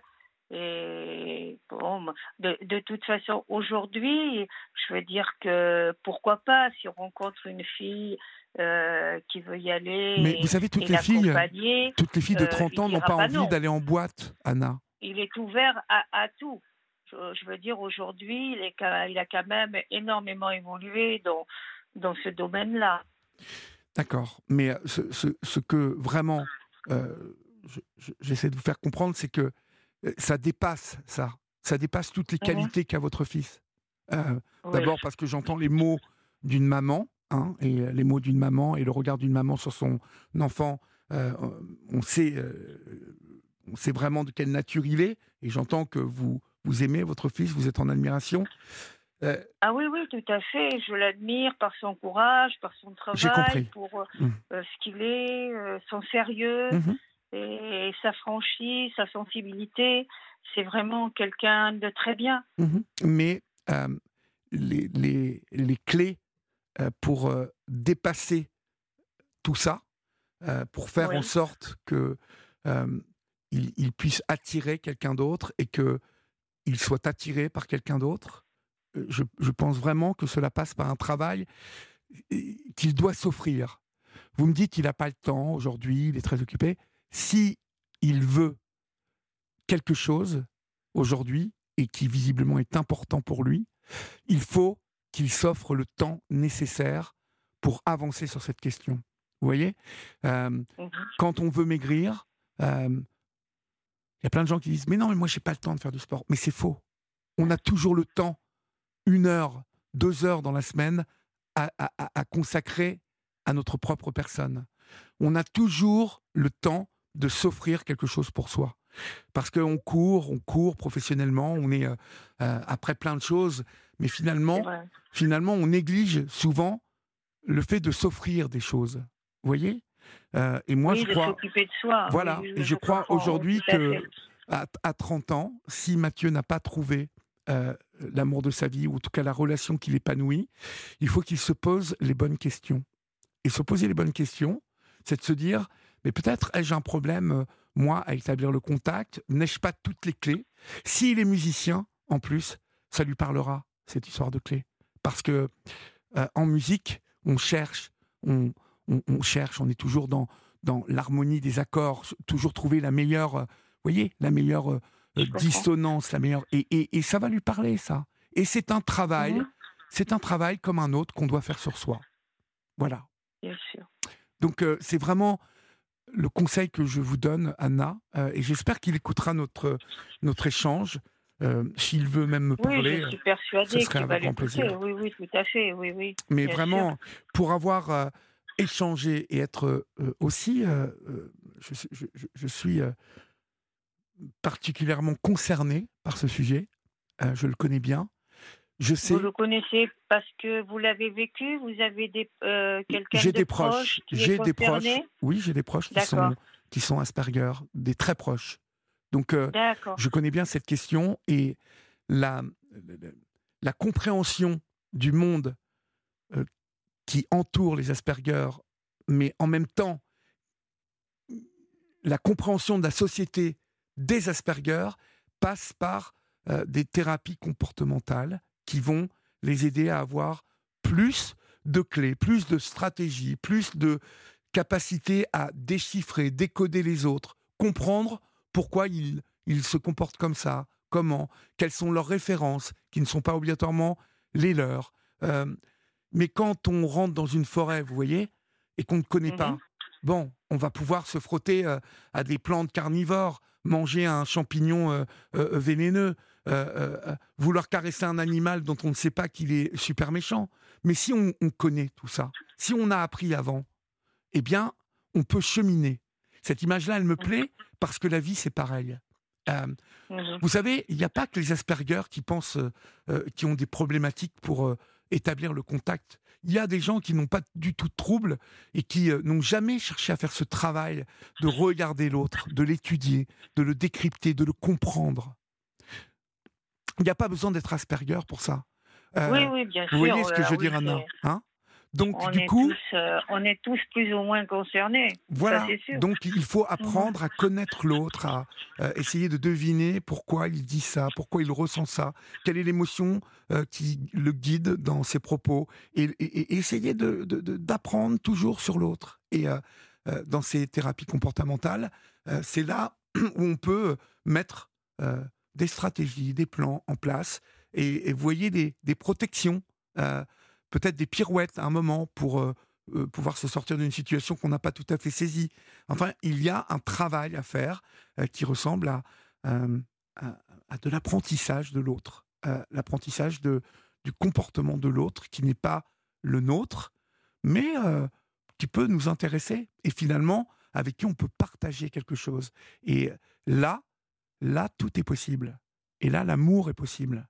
Le partage de l'amour est possible. Et votre fils, je crois savoir, euh, ce que vous m'avez dit, c'est qu'il est plutôt euh, beau garçon. Il a, il a, c'est un artiste. Il a déjà beaucoup de qualités pour plaire à une femme. Vous êtes là? C'est sûr que... Donc, oui, euh, oui moi, aussi, je suis d'accord avec vous. Bon, voilà. Mais bon, et entre plaire, je veux dire, et puis avoir quelqu'un dans la durée, quelqu'un avec qui s'entendre, quelqu'un avec qui construire euh, quelque chose, euh, c'est ça, c'est encore euh, autre chose. Oui, c'est autre chose, mais Anna, pour les gens qui ne sont pas autistes, déjà c'est compliqué.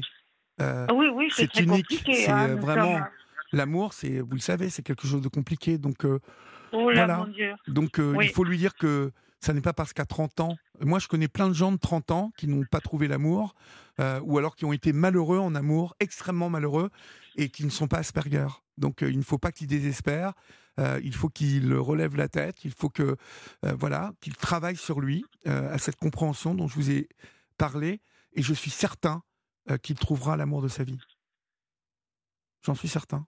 Mais voilà, il a, il a des choses à, à faire pour lui. Euh, il a un travail à faire pour lui, pour s'offrir quelque chose pour lui. Voilà. Et euh, ça n'est pas égoïste de travailler pour soi.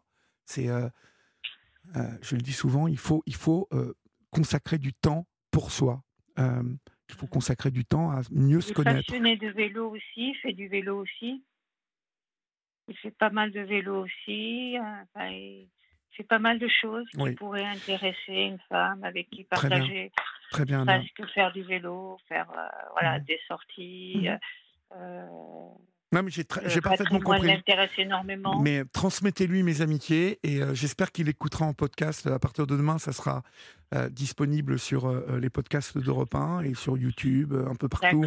Et conseillez-lui d'écouter cet échange et je pense qu'il saisira totalement ce, que, ce que je vous ai dit. D'accord? D'accord, entendu. Je vous embrasse, Anna. Passez une bonne nuit. Et puis, s'il veut m'appeler un jour, il peut m'appeler aussi. D'accord? D'accord, entendu. Bonsoir, Anna. Entendu. En tout cas, s'il y a une fille qui est intéressée, qui vous appelle, entre 20 et 35 ans. Oui. Euh, écoutez, euh, ça serait. Euh, bien évidemment, nous vous mettrons en rapport. Nous vous mettrons en rapport. Bien très bien, très bien. Merci Bonsoir, Olivier. Anna. Au revoir. Je vous souhaite une, une excellente soirée. Vous aussi. Au revoir. Bonsoir, au revoir. il est 23h27 sur Europe 1 et nous accueillons Nicolas. Bonsoir Nicolas. Bonsoir Olivier, bonsoir. Bonsoir. D'où nous appelez-vous Nicolas?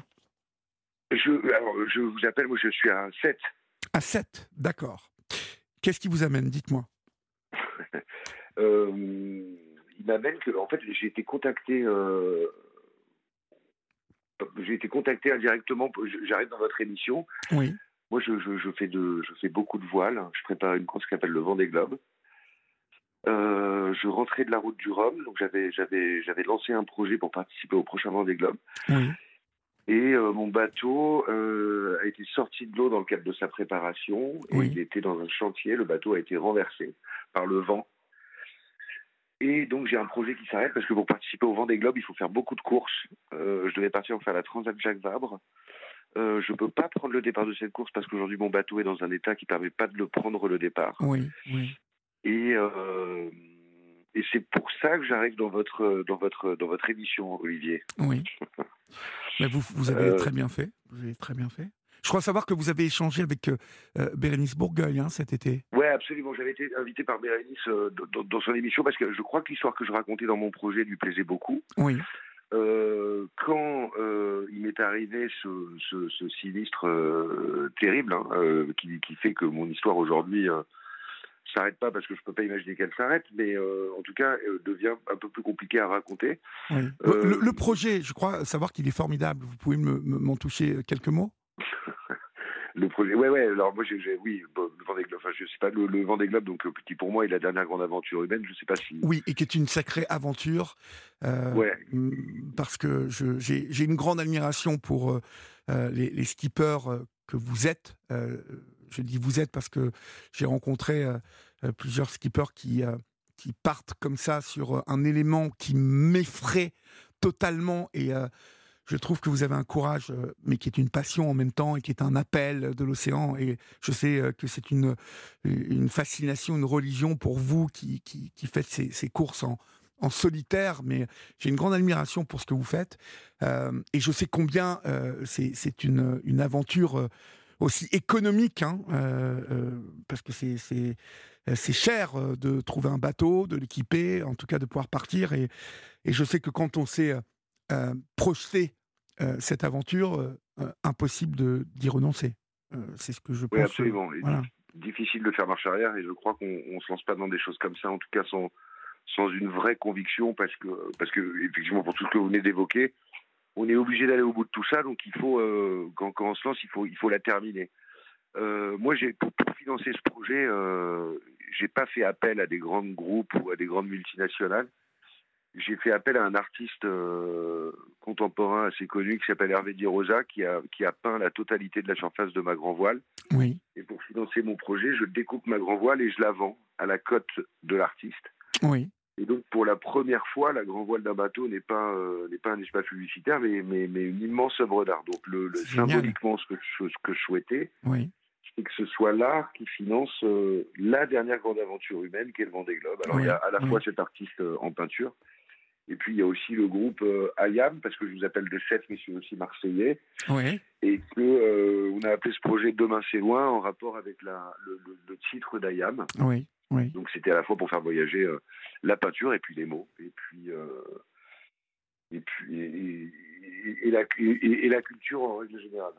Ce qui est, ce qui est, ce qui est vraiment génial parce que là on n'est pas dans Donc quelque chose généré par euh, des grandes entreprises, mais dans l'art, en fait, euh, qui va, euh, comme vous dites, porter loin et haut une aventure, une des dernières aventures humaines, ouais, la, course en solitaire. que ça touche un public différent, que ça touche un maximum de monde, et puis, et puis de, surtout de raconter, de raconter une histoire différente. Donc quand j'ai fait appel à ces artistes, évidemment ils ont, ils ont, ils ont tout de suite accepté. Donc je pense que que l'histoire leur a parlé. Oui. Et, euh, et pour en revenir à ce que vous me disiez, donc Bérénice Bourgueil m'avait euh, m'avait invité dans son émission. Euh, c'était c'était super parce que ça permettait effectivement nous en tant que marins on a besoin quand on fait des projets pareils d'avoir des, des, des, des, fenêtres et d'avoir des, de, de qu'on parle de nous et de, communiquer, bien sûr, absolument, absolument. Et j'ai rappelé Bérénice quand, quand, quand, il m'est arrivé ce problème et je lui ai dit écoutez, je suis dans un j'ai un, énorme problème et, je ne sais pas si elle vous en a parlé ou si elle, m'en a parlé. À vous. Mhm. Mais, euh, mais voilà, et puis moi je ne vous connaissais pas et j'ai toujours apprécié ce que vous faisiez. Enfin, j'ai trouvé vos émissions toujours très sympas. Il y avait beaucoup de bienveillance dans ce que vous faisiez. Et on en est là aujourd'hui et on se parle et euh, je trouve ça, je trouve ça chouette. Euh, dans, quelles conditions il a été euh, Parce que vous, vous, vous, sortez votre bateau, en tout cas, je suppose que ce sont des gens euh, qui sont normalement spécialisés pour ça.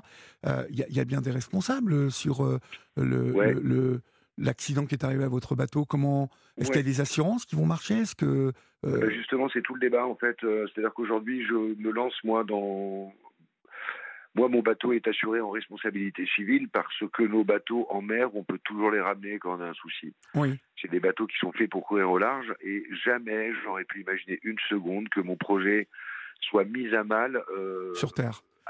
À, terre, exactement. Euh, si je m'étais endormi à la barre de mon bateau, ou j'avais dématé, ou j'avais coulé dans une tempête, euh, ça fait partie du, du, jeu, ça fait partie du risque et ça fait partie de ce qu'on fait. Et ça, je l'aurais accepté, mais je ne peux pas accepter que mon histoire se termine comme ça. Donc effectivement, aujourd'hui, la responsabilité, moi, je, je, je pour moi, c'est évidemment pas la mienne. j'ai payé euh, des espaces, euh, euh, j'ai payé des levages de mon bateau, j'ai payé un tirage à terre, j'ai payé du stationnement, j'ai payé plein de choses. donc je me sens pas responsable de ça, mais j'ai envie de vous dire que c'est le travail des, des, des, des avocats. Oui, complètement, mais il y, a bien une responsabilité qui est, qui est identifiée dans... Alors qui, eux rejettent la leur. Et pourquoi ça? Euh, Ils sont, ils sont généralement, euh, enfin, je suppose hein, que, quand vous confiez votre voiture à un garagiste, euh, s'il y a une tornade et que le toit du garagiste tombe sur votre voiture, il l'abîme. Bon, bah, c'est de la faute du garagiste, c'est pas de la faute du propriétaire de la voiture. Donc, en quoi ils contestent leur responsabilité ces gens-là? Ils le contestent pour plein de raisons. D'abord, ils l'ont contesté parce que euh, parce qu'un vent, euh, conditions exceptionnelles de vent. Donc euh, au début, c'était ça, sauf que c'était pas des conditions exceptionnelles parce que il, y a eu beaucoup de vent, mais comme il y en a beaucoup à Marseille, le bateau était à Marseille. J'ai pas entendu parler d'une tornade à Marseille, en tout cas. Non, non, il y a eu 100 km/h, mais ça souffle. ça arrive de fois, à Marseille en moyenne comme ça.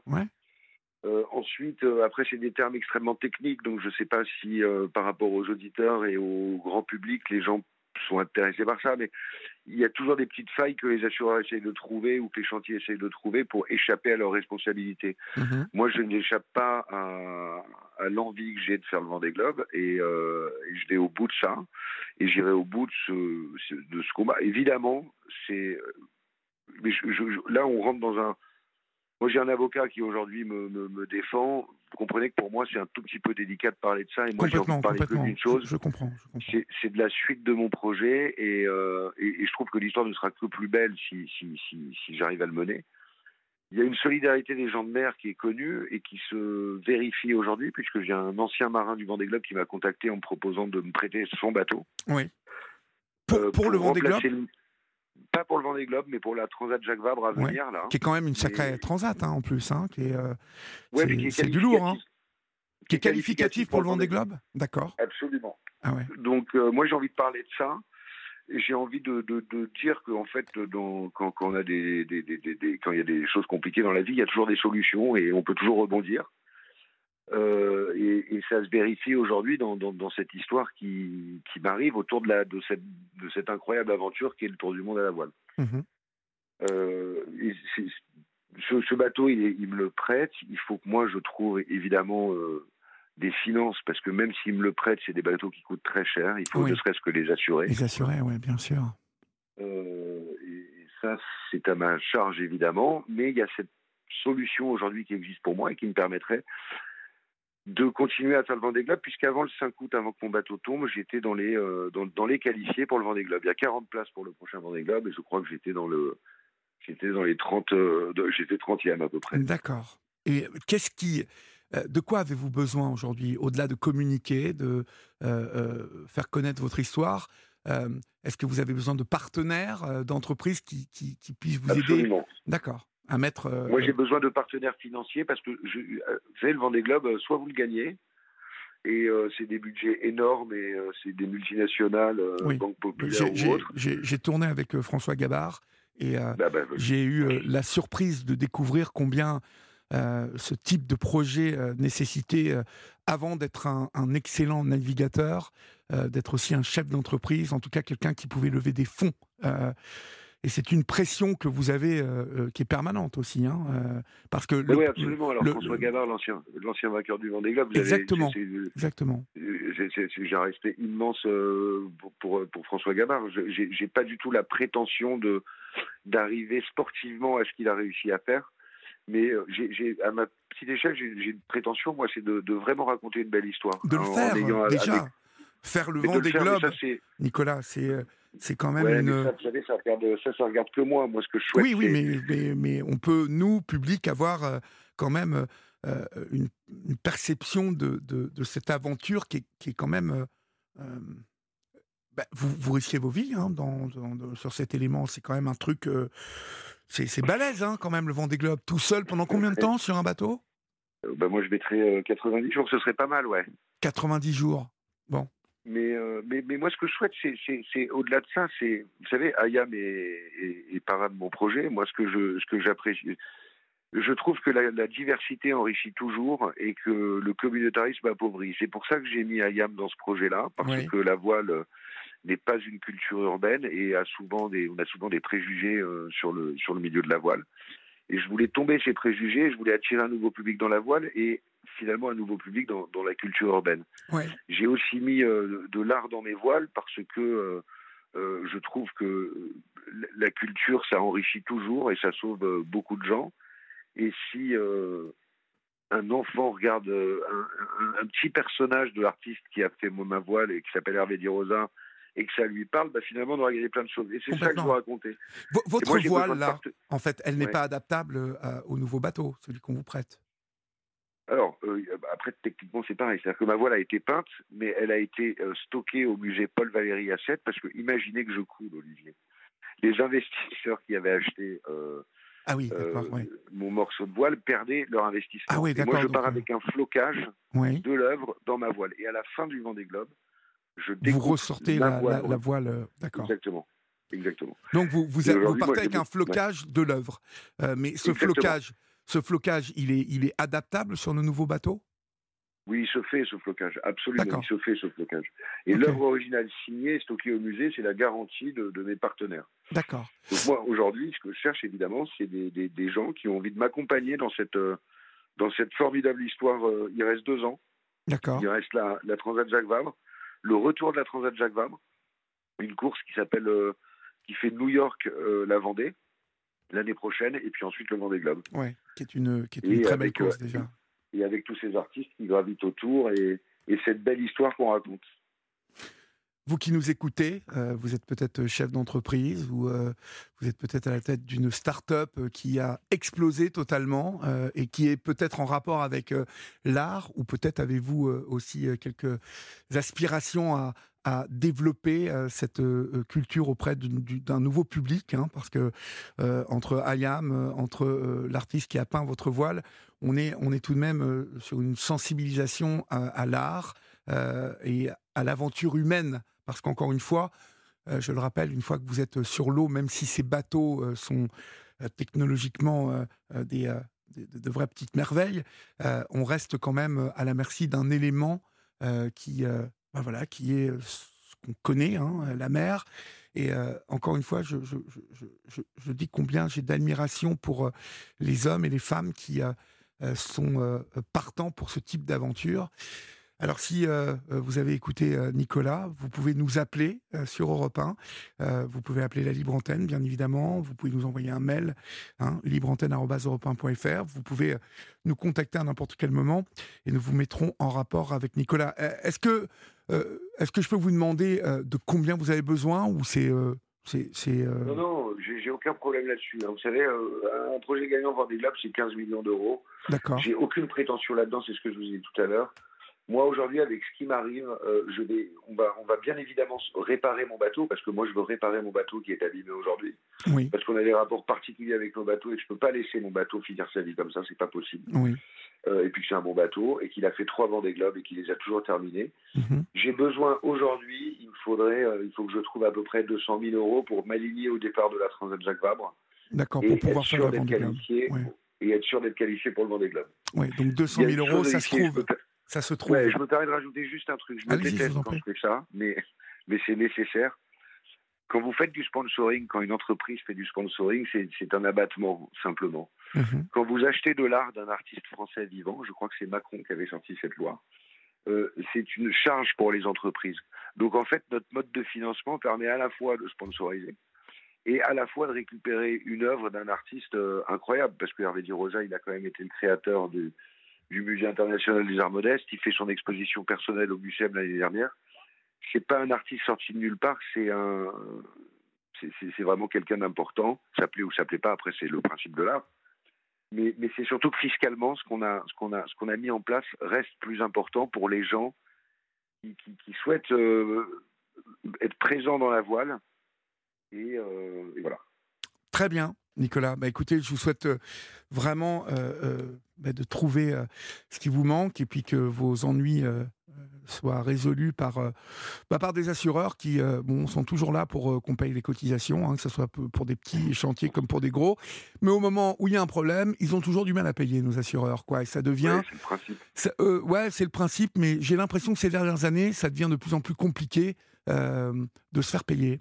C'était pas comme ça il y a 20 ans. Mais bon, euh, ça va peut-être avec l'époque. Donc euh, j'espère en tout cas même que vous gagnerez par rapport à ces assureurs parce que je ne, vois pas, je ne vois pas en quoi un Mistral de 100 à l'heure euh, est une voilà est, un fait exceptionnel sur Marseille pour y, aller souvent. J'ai déjà vu ce Mistral souffler. Alors c'est vrai, ça souffle, mais encore une fois, je le rappelle, quand on s'engage à faire payer un service, on en est responsable et on doit assurer, ben voilà, on doit assurer la suite des événements quand ça tourne mal. Ça fait partie euh, des règles que chaque homme et chaque femme doit respecter. Mais bon, tout le monde ne les, ne les respecte pas malheureusement. Nicolas, n'hésitez pas à nous tenir au courant, en tout cas, de la suite des événements. Vous êtes ici chez vous et vous nous rappelez quand vous voulez. D'accord? Merci beaucoup. Merci, Je vous en prie, courage et bravo. Au revoir. Merci, au revoir. On accueille Zora sur Europe 1. Zora, avec qui nous avons euh, parlé hier soir et euh, nous avons cause d'heures tardives, été interrompue euh, dans notre discussion. Bonsoir Zora. Bonsoir. Bonsoir. Alors Zora, hier soir, nous avons euh, raconté euh, votre, vous nous avez raconté votre histoire. Vous avez été victime d'un grave accident en 2011. Vous avez été renversé volontairement par un jeune conducteur qui, à qui vous faisiez signe avec un groupe d'amis d'aller moins vite euh, et qui a fait demi-tour et qui euh, vous a foncé donc volontairement dessus. Euh, c'est vous qui, a été, qui avez été touché dans cet accident. Vous avez été projeté à 40 mètres, victime d'un grave traumatisme crânien qui a eu pour conséquence de perdre la mémoire de manière pratiquement complète la mémoire de tout votre passé, ou presque, puisque vous avez, euh, vous avez du mal à vous souvenir de, vous nous racontiez euh, avoir du mal à vous souvenir de la naissance de votre fille, euh, du décès de vos parents. tout est resté très flou suite à, cet accident. Mais votre, votre histoire ne s'arrête pas là, et je dirais que votre cauchemar ne s'arrête pas là, puisque s'en est suivi un, un procès un procès auquel vous avez assisté, mais dont vous étiez totalement spectatrice, et presque spectatrice d'un cauchemar, puisque personne ne vous avait euh, prévenu, euh, votre avocat en premier fait comprendre que euh, c'était vraiment là, aujourd'hui, qu'allait se jouer une partie de votre destin dans ce tribunal, tribunal correctionnel et non des assises, puisque je rappelle que c'est volontairement que cet homme vous a foncé dessus avec sa voiture, et donc on peut qualifier de tentative d'homicide ce, type de comportement. Alors, vous avez été donc au bout de ce, ce, jugement, ce procès qui a été très pénible pour vous, parce que ah vous, vous, y étiez comme étrangère un peu, hein, c'est ce que vous me racontiez hier. au final, pour voir ce jeune homme condamné très peu, et, et, surtout, ce que je trouve extrêmement choquant, d'avoir été dédommagé à hauteur de 20 000 euros, alors que avant tout ça, vous meniez une vie tranquille dans votre petit village là-bas euh, du côté des Pyrénées-Orientales où euh, vous étiez euh, boulangère, où tout le monde vous aimait, où vous aviez une vie, une belle vie avec votre fille et, tout s'est effondré. Alors, on a peu évoqué au-delà de d'après ce, procès. Et nous aurons ensuite Roland Pérez, avocat sur l'antenne d'Europe 1, hein, qui intervient régulièrement avec avec euh, euh, nous sur euh, Europe 1 et qui, je crois, est avec Sophie Davant cette année.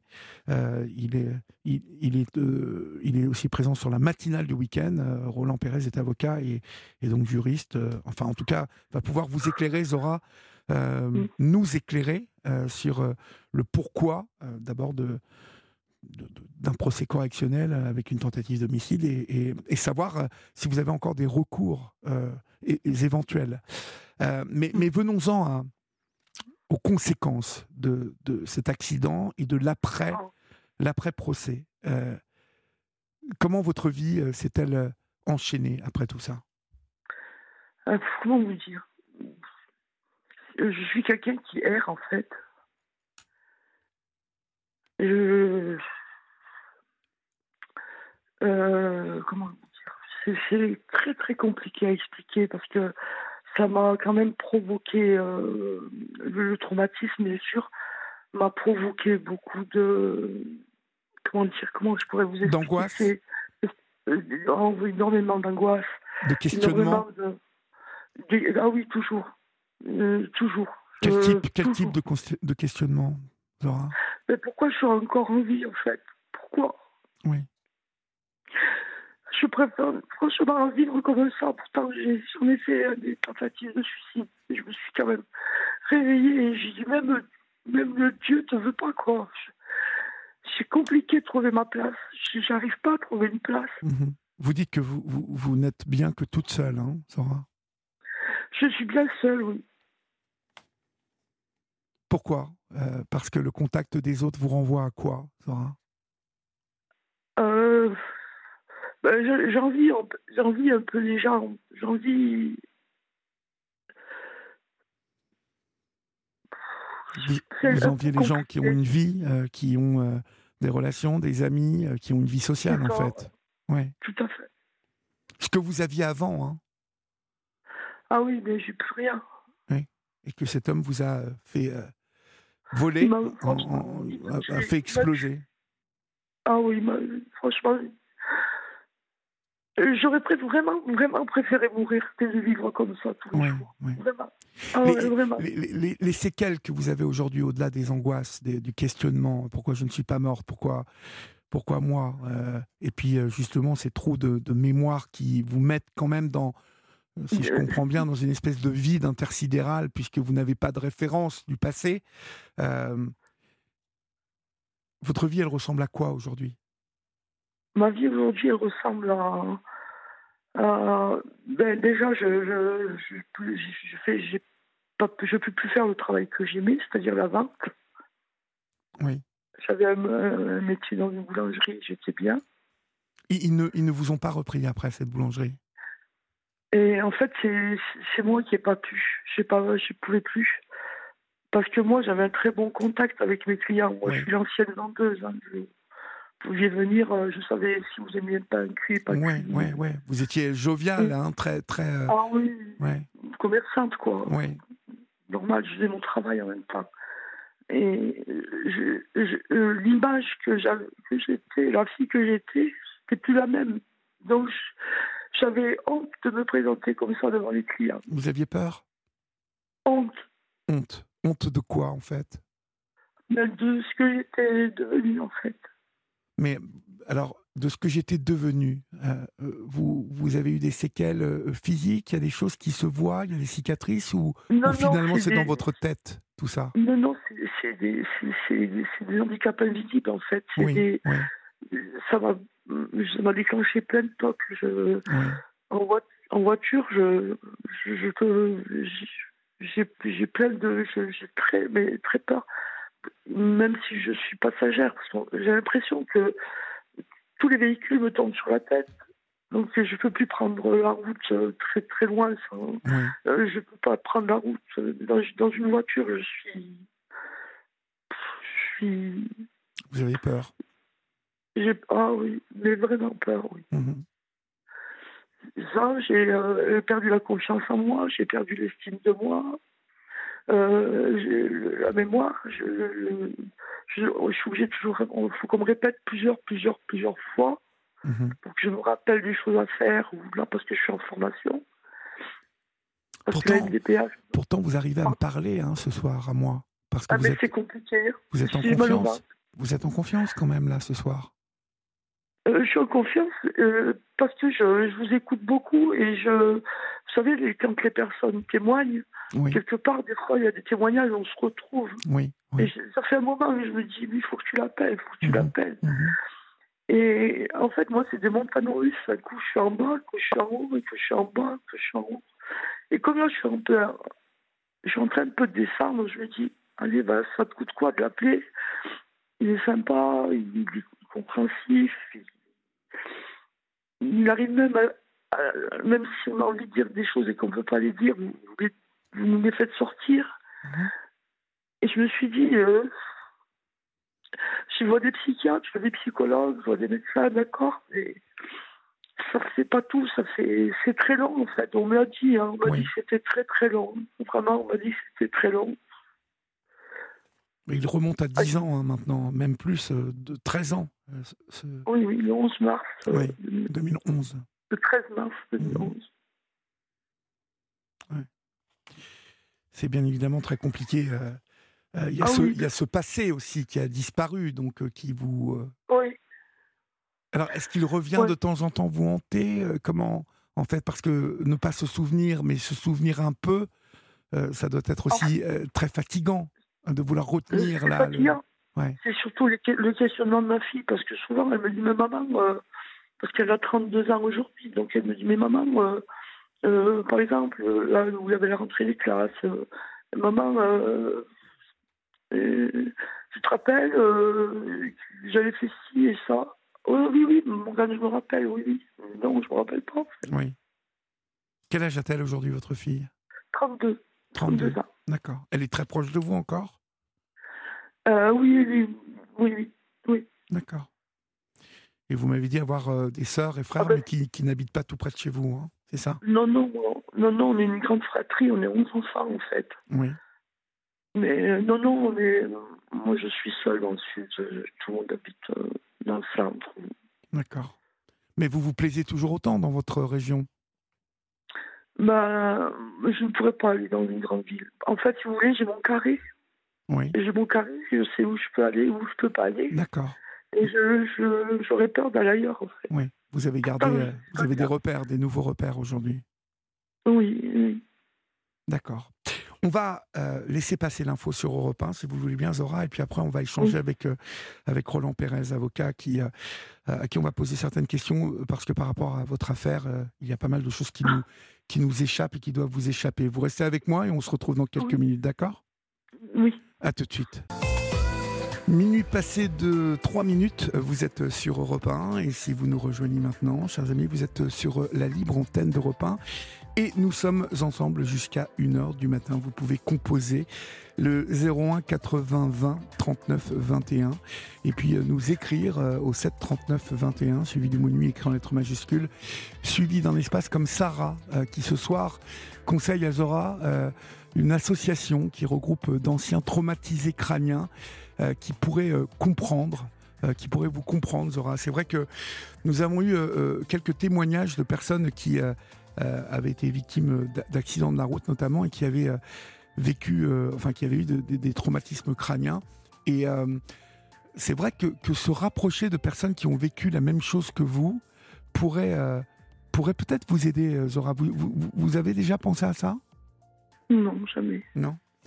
Mm. Il faudrait voir dans votre, dans, votre département, parce qu'il doit y avoir obligatoirement une association, et, et, souvent échanger avec d'autres personnes qui ont été... Parce que le traumatisme crânien, c'est quelque chose de très particulier. Hein. Il y a souvent, euh, euh, il y a souvent des, euh, vraiment des complications après, souvent liées à, à, la mémoire, à la parole, enfin toutes sortes de complications d'ailleurs. Mais, mais cela peut-être pour, peut-être pourrait vous aider d'échanger avec d'autres personnes. En tout cas, merci à Sarah pour ce bon conseil. On, on accueille Roland euh, Pérez, avocat, euh, qui intervient sur l'antenne d'Europe 1 durant la matinale le week-end et qui euh, accompagne Sophie Davant aussi dans son aventure sur Europe 1. Bonsoir Roland. Bonsoir Olivier, bonsoir Zora. Bonsoir. Bonsoir. Alors Roland, vous, avez entendu ce qui est arrivé à, Zora, percuté volontairement par un homme en voiture, volontairement.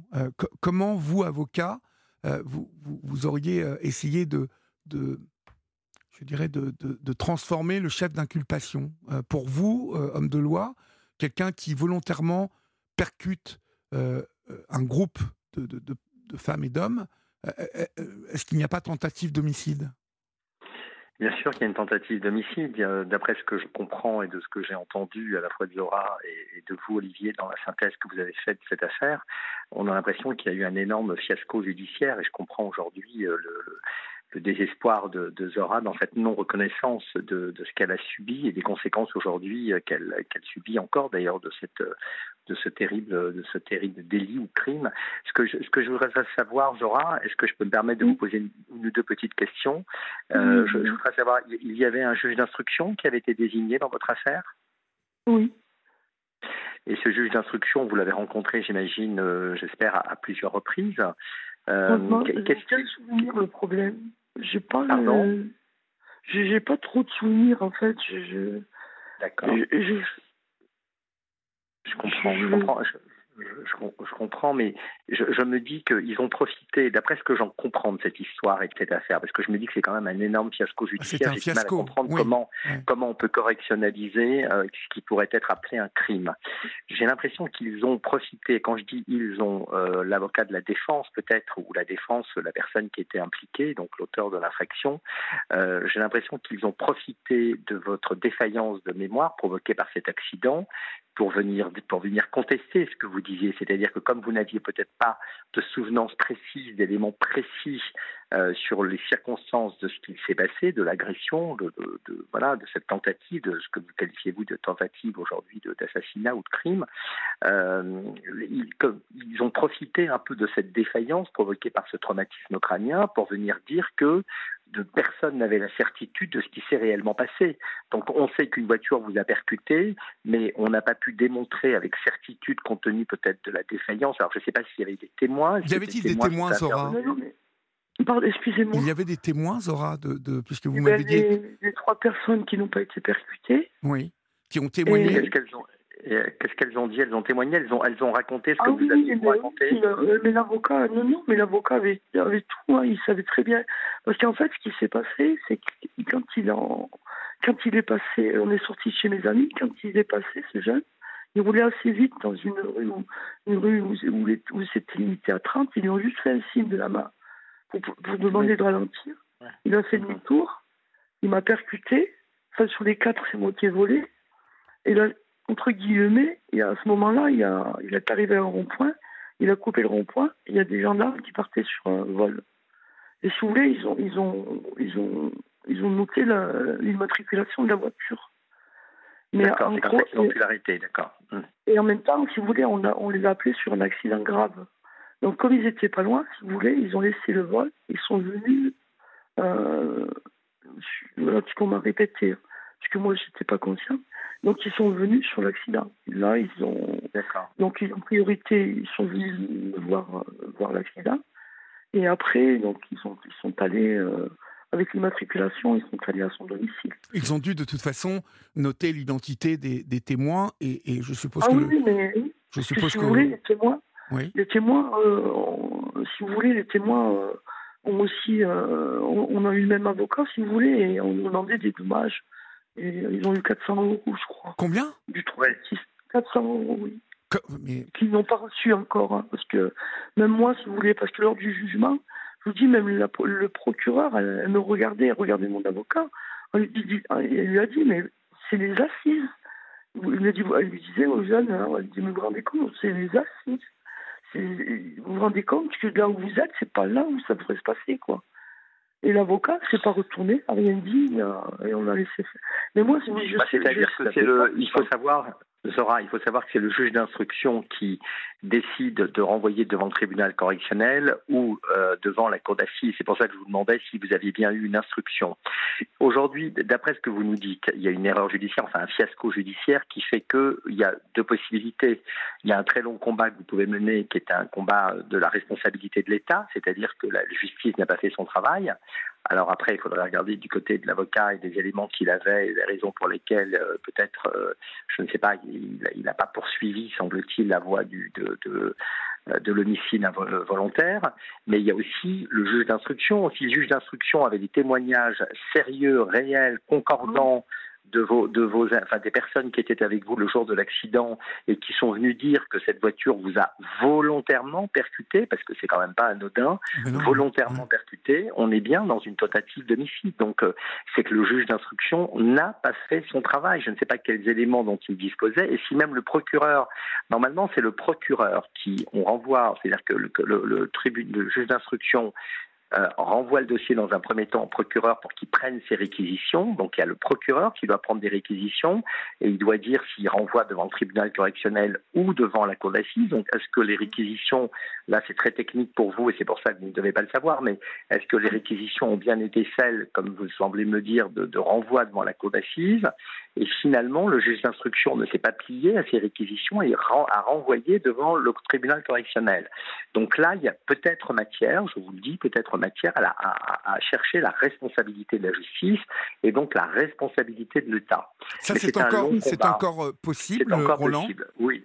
Parce oui, que, encore Parce que euh, euh, les éléments, en tout cas de cette affaire, moi, me paraissent découler vraiment automatiquement. Il y a, il y a, il y a un, une tentative d'écraser, en tout cas de percuter, donc c'est une tentative d'homicide comment ça peut se retrouver en correctionnel, une affaire pareille? C'est assez incompréhensible, d'autant plus que je, pensais qu'il n'y avait, pas de témoins. Et je Mais si, si, si, ils étaient quatre. Témoins. Même, les, voilà. même les gendarmes que je connaissais, parce que ils sont Oui, mais ils n'ont pas vu l'accident, les gendarmes, si? Ils ont vu l'accident ou ils n'ont vu que la suite? ils ont, constaté, si vous voulez, avec les témoignages et tout. Ils ont voilà, c'est ça, oui, mais ils n'ont pas vu l'accident, ouais. D'accord. Alors il y a ça. il y a, cette, il y a cette voie, il y a cette voie possible, Zora. Il y a cette voie parce que mm. j'ai bien compris. Je, je, sens bien que vous avez besoin de vous réparer aussi vous de cette injustice et de vous réparer au-delà de l'argent, au-delà de tout. Il y a une reconnaissance de ce que vous avez vécu et des conséquences terribles. Voilà, j'ai compris. Oui, parce que hier soir, vraiment, Roland, hier soir, c'est moi qui ai, qui ai attiré euh, vraiment mm. l'attention de Zora sur euh, l'aspect totalement euh, incrédule, hein, j'étais incrédule et, déséquilibré de la condamnation mmh, mmh, euh, de cet homme qui euh, n'a même pas été incarcéré à aucun moment. Euh, oui, oui, vous êtes là, Zora, on, vous entend. Et, surtout, un, dédommagement vu les, dégâts physiques, hein, les conséquences. Ridicule, alors, la question que l'on se pose, hein, euh, Roland, et euh, je vous la pose comme euh, tous les auditeurs et toutes les auditrices de cette libre antenne se la sont posées en écoutant cette histoire. Est-il possible d'avoir profité de l'état de Zora pour faire passer ça en correctionnel et non en assise qui nécessite plus de, plus de frais pour la justice. Euh, enfin, en tout cas, euh, on peut, il peut y avoir, on peut se poser des questions. Y avoir ce qu'on appelle, oui, oui, il y a une erreur. Bah, visiblement, il peut y avoir ce qu'on appelle une erreur judiciaire. C'est pour ça que je vous dis, il peut y avoir une responsabilité de l'État. Si on a suffisamment d'éléments, suffisamment d'éléments, pardon, on peut remettre en cause la responsabilité des juges. Mais les juges, euh, il y a une immunité, donc ils ne répondent pas personnellement. ils, ce sont des, des, des fonctionnaires, donc c'est la justice, le ministère de la Justice, qui doit répondre de cette défectuosité, si, si, si tel est le cas, hein, si tel est le cas, euh, mais il faut, c'est un lourd combat, c'est un long combat, il faut s'armer de, de, patience, se, faire, se faire accompagner d'associations, il en existe. Euh, il en existe qui, euh, qui accompagnent justement les victimes lorsqu'elles veulent mettre en, cause la responsabilité de la justice et des juges quand vraiment il y a une erreur euh, d'une de, telle énormité comme celle qui semble être décrite là. Donc je pense que cela est possible. La deuxième possibilité, euh, parce qu'en revanche, on ne peut pas repoursuivre les mêmes personnes. La personne qui a déjà été jugée, euh, et là, ne peut pas être jugé deux fois pour les mêmes faits. C'est un principe mmh. immuable de, la Convention européenne des droits de l'homme et de notre code de procédure pénale.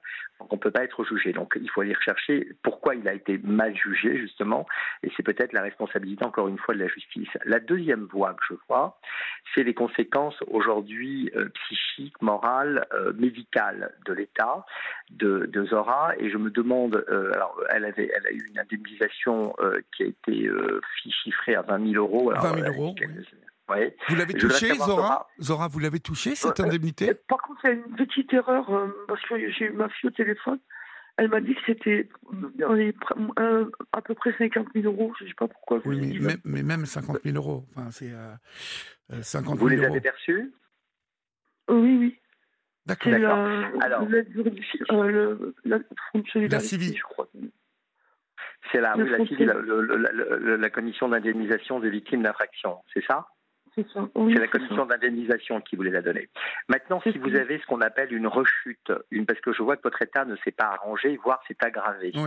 Si vous avez, si vous avez ce qu'on appelle une rechute et donc des séquelles, d'ailleurs Olivier l'a bien, l'a bien dit tout à l'heure dans son sa synthèse, il parlait de séquelles aujourd'hui de, de, de, de, ce que de cette de, ce, de cette agression, de cet homicide, on va l'appeler comme ça. Euh, eh bien, euh, vous pouvez revenir devant cette commission et faire état aujourd'hui d'une rechute, c'est-à-dire que vous n'êtes toujours pas consolidé, vous n'êtes toujours pas guéri et votre état s'est aggravé. Il y a ce qu'on appelle une aggravation qui est en relation directe avec ce qui vous est arrivé et avec cette infraction. Et dans ce cas-là, euh, on peut réouvrir le dossier d'un point de vue civil, uniquement d'un point de vue financier, pour être de nouveau indemnisé. Donc ça, il faudrait peut-être voir également cette voie de, la, de ressaisir la commission d'indemnisation des victimes d'infraction pour expliquer que vous êtes dans un état de rechute. Que conseillez-vous, euh, euh, Roland, que, conseillez-vous à Zora, au-delà de ce que vous venez de lui dire, dans des possibilités qui s'offrent à elle euh, Alors moi, si, oui. Euh, elle, doit, quoi? Elle doit contacter un avocat? Elle doit contacter une, association? Oui, alors il y a des associations, euh, il y a des associations qui aident qui aident les, victimes d'infractions comme celle comme Zora et qui peuvent l'accompagner aujourd'hui dans, le choix éventuellement des, des, des, procédures que je viens de vous indiquer, que ce soit la responsabilité contre l'État ou l'aggravation de, ses intérêts civils, de son préjudice, de son dommage, euh, j'ai envie de dire euh, corporel, moral, etc. Et puis il y a une autre voie, il y a une autre voie, je pense que vous en avez probablement déjà parlé dans cette émission, il y a ce qu'on appelle aujourd'hui la justice restaurative. Oui. Euh, qui est très intéressante, euh, qui est très intéressante puisque cette justice restaurative qui est, qui est accompagnée, qui, qui est organisée par des bénévoles et des professionnels de la justice, il y a d'anciens magistrats, il y a des médiateurs, il y a des psychologues, accompagne, c'est-à-dire mettent en présence des victimes d'infractions comme Zora face à des auteurs d'infractions qui ne sont pas évidemment l'auteur de, de, de l'infraction de Zora, mais d'autres auteurs de même mhm. type, de, de, des chauffards, des, des voilà, Il y a eu un très bon film, Je verrai toujours vos visages. Je verrai, toujours vos visages, exactement ce visage, ce film de Jeannery, mhm. euh, eh bien, euh, d'ailleurs, si elle peut se procurer ce film, ce serait bien qu'elle puisse le voir, ce serait exceptionnel, parce que c'est vraiment un film où elle va tout comprendre, Zora. Et si elle peut se rapprocher d'une association qui organise aujourd'hui cette justice restaurative, ça va lui faire un bien fou ça va enfin, euh, je dis pas dédramatiser, mais ça va lui permettre d'accepter ce qui s'est passé, de comprendre ce qui s'est passé et de, de se positionner dans, sur, un autre, sur une autre rive que celle dans la, sur laquelle elle est. Et je pense que cette justice restaurative est vraiment intéressante et est vraiment indiquée pour, pour Zora, au-delà de tous les recours qu'elle peut mener, parce que les recours, c'est encore des avocats, c'est encore peut-être de l'argent, même si elle obtient une aide juridictionnelle, c'est encore des combats à mener, c'est encore des choses où elle va se replonger dans ses douleurs. Et aujourd'hui, il faut qu'elle faut s'en sorte, il faut qu'elle cède le, mieux et le plus possible. Et je pense que cette association, euh, toutes ces associations qui existent, peut-être qu'il y en a une dans sa région où elle demeure, de justice restaurative peuvent lui faire un bien fou. Oui, oui, vous avez raison. C'est vrai que je n'avais pas pensé à euh, cet aspect-là des choses, euh, parce que, comme vous l'avez entendu, hein, Roland, Zora est, extrêmement seule et esselée, surtout. Et, je pense qu'il il y a plein de choses qui sont liées à ce trauma crânien qui, qui, ont fait qu'elle elle, n'a pas été aidée, elle n'a pas été suivie. même dans la décision de justice, je trouve qu'il y a quelque chose euh, de l'ordre de l'inhumain, parce que comment ne pas remarquer l'état de Zora le jour du procès, euh, euh, qui est complètement étrangère à ce procès et, étrangère à ce qui se passe. Au-delà, bien évidemment, de, de l'indemnisation de 50 000 euros qui me paraît, au vu de, de, mais qui est toujours de, l'état de Zora. On regarde, bien sûr, parce que c'est une vie qui est, qui est foutue. C'est une vie qui est foutue. Mais, et euh, une vie, mais, mais elle peut, elle peut aujourd'hui quand même s'en sortir, je pense, Zora, parce qu'elle elle, elle, manifeste en vous appelant, je pense, au secours aujourd'hui, en, en vous écoutant, en dialoguant avec vous. Je pense qu'elle a envie de s'en sortir, et, c'est pour ça que j'ai du mal à lui conseiller, même si je suis juriste, j'ai du mal à lui conseiller la voie encore d'un nouveau procès qui peut lui apporter que parfois des déceptions, parce que parce que c'est compliqué, c'est long, c'est euh, alors que peut-être euh, une, une, aide aujourd'hui, d'aide de, par, par, des associations comme votre auditrice tout à l'heure, Stéléa donnait euh, donnait des conseils sur, les traumatisés, les polytraumatisés. Bah, là aussi, je pense que encore une fois, les associations de justice restaurative font un travail dingue, font un travail fou en mettant en présence ces, ces, ces auteurs d'infractions qui tout d'un coup comprennent aussi ce qu'ils ont fait et ce qu'ils ont ce qu'ils ont bousillé comme vie, et puis du coup, bah, les victimes aussi s'intéressent un peu plus près du coup aux auteurs qui, euh, dans leur euh, voilà, dans leur euh, dans leur fonctionnement, dans ce qui s'est passé dans leur vie, dans leur et on a un autre regard. Les, uns et les autres jettent un autre regard sur leur parcours et, ça, ça, ça fait bizarrement, curieusement un bien fou. Mhm. En tout cas, se rapprocher d'associations dans un premier temps vous fait beaucoup de bien, Zora. mais vous, Roland, euh, on, va, on, va, on va vous libérer parce qu'il est déjà tard, mais euh, vous confirmez qu'il y a quand même des possibilités de, de, en tout cas, de, mettre l'État devant ses responsabilités. Oui, oui, il y a l'État devant ses responsabilités parce que face à des témoignages qui sont concordants et graves, qui viennent dire que elle a été, euh, il y a eu une véritable volonté de, de la renverser et de, de voilà, de peut-être de la tuer, je ne sais pas. Euh, face à face à des témoignages précis, je ne comprends même pas comment. C'est fou, c'est euh, fou. Comment euh, ça paraît dingue parce qu'ils n'avaient aucun intérêt les uns et les autres à témoigner de la sorte et ces témoignages étaient les seuls qui étaient crédibles. Donc ça, ça, paraît complètement fou, paraît complètement fou. Mais et puis avec l'argent, on ne répare pas tout. De toute façon, on le voit bien, quelle que soit la somme qu'a touché Zora, cette somme d'argent aujourd'hui, elle est dérisoire. Au regard de, elle a perdu son, elle travaille plus, elle, elle a perdu sa sociabilité, enfin c'est dramatique. Oui, et puis surtout, euh, Roland, je vais vous dire, je, je, mon frère est avocat et euh, je, je, connais des personnes, euh, enfin des clients à lui qui ont été nettement moins touchés que Zora et qui ont eu, qui ont eu des, des, des sommes d'indemnisation, mais cinq ou six fois supérieures à, celle-là. Euh, c'est ce qui m'a paru totalement dérisoire. Oui, mais je pense que tout le monde a profité de l'état dans lequel était Zora, qui était incapable de s'exprimer, incapable de, de faire valoir véritablement, alors je ne sais pas ce qu'a fait son avocat, mais de faire valoir ses, ses, droits comme elle aurait dû le faire. Ils ont profité aussi du fait qu'elle qu'elle avait cette absence, ces, ces troubles de mémoire importants, ces troubles cognitifs, euh, pour, pour essayer de semer le doute peut-être dans l'esprit à la fois des juges et, peut-être même du juge d'instruction à l'époque, je ne sais pas. Mais euh, bon, on n'a pas les éléments du dossier, on n'a pas tout ce qui s'est dit, on n'a pas, on pas, tout, on pas tous les éléments. Donc on ne juge aujourd'hui que dans sous le prisme évidemment de la victime et, elle, est, elle est hautement écoutable ce prisme bien sûr, mais mhm. Mhm. mais voilà. En, tout cas, si, si véritablement ces éléments existent comme je veux bien croire, on peut, on peut, euh, on peut chercher la responsabilité dans ce cas-là de l'État, parce qu'il y a une véritable responsabilité de l'État. C'est pas la première fois, hein, c'est arrivé. Évidemment, la justice est, rendue par des hommes, donc euh, ils sont, ils sont parfois faillibles. Euh, ils sont pas tous euh, exceptionnels, ils sont parfois faillibles. Donc il y, a ça, et puis il y a l'aggravation également de son état, qui est une rechute de son état émotionnel, et qui peut aussi conduire à une réouverture du, dossier. Qui peut être, réévalué en fait, hein, c'est ça. Exactement. on peut, on peut compléter l'évaluation qui avait été faite. Très bien. Merci mille fois, Roland, pour euh, votre éclairage sur cette histoire. Bon courage vraiment à, Zora, et c'est bien qu'elle ait pu vous, vous parler aujourd'hui, s'exprimer, c'est déjà un grand pas. C'est très courageux. Merci, Roland. Je vous en prie. Bonne soirée. Euh, au, revoir, Zora. Euh, vraiment, alors bon, vous allez vous, vous accorder un temps hein, pour réfléchir à tout ça. Bien évidemment, je vous le dis, je, je, je, peux vous aider à prendre des contacts. Hein, euh, Florian, euh, euh, Julien et moi vous, peuvent vous, vous, aider à prendre des contacts, mais il faut que vous réfléchissiez vraiment bien à tout ce que Roland a pu vous expliquer. oui.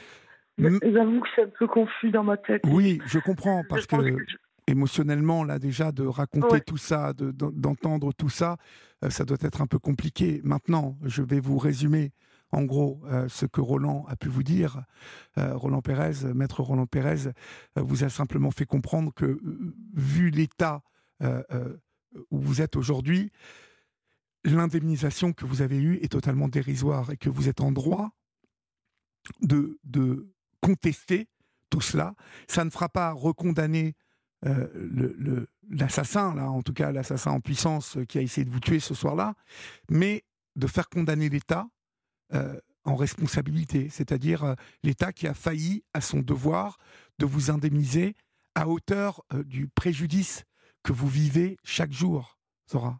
Donc, vous voyez, ça, ça veut dire que vous pouvez mettre ça dans les, dans les mains d'un avocat, et puis ne vous en préoccupez pas, c'est-à-dire qu'un avocat va faire avancer ça et, va faire toutes les démarches possibles pour faire avancer tout ça et voir quelles sont les possibilités. Donc, comme a dit Roland, ça peut être long, hein, ça peut prendre 3 ans, 4 ans, 5 ans, mais c'est tout de même, je, trouve, pour vous, important euh, de savoir que vous allez être indemnisé à hauteur du préjudice que vous subissez aujourd'hui, Zora. Euh, mmh. Mais ça, c'est une décision que vous devez prendre euh, avec votre fille, que vous en parliez avec votre fille et que vous voyez si, si vous avez envie de redéclencher ça. Hein?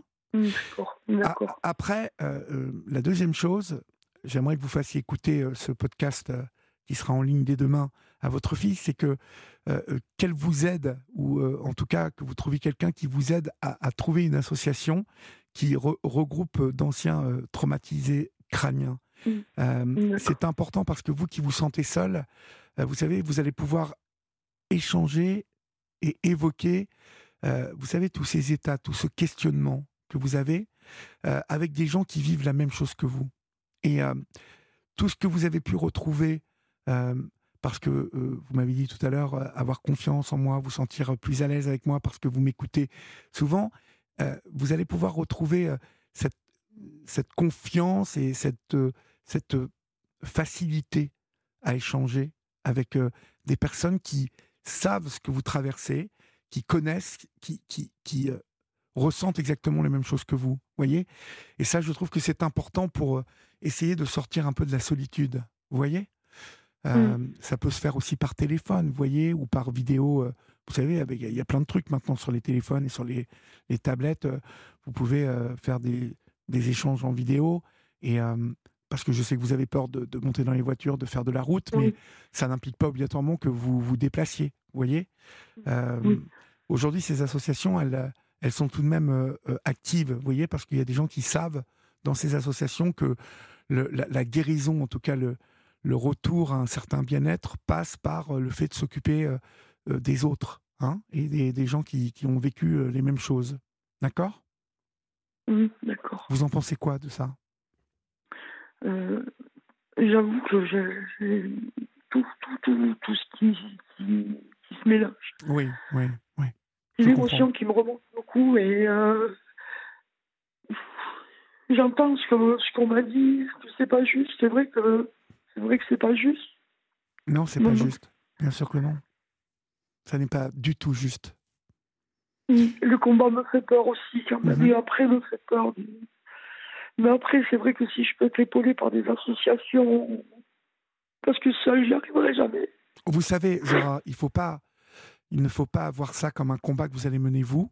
Encore une fois, euh, si vous prenez cette décision, il, il, faut vous en remettre à quelqu'un dont c'est le métier.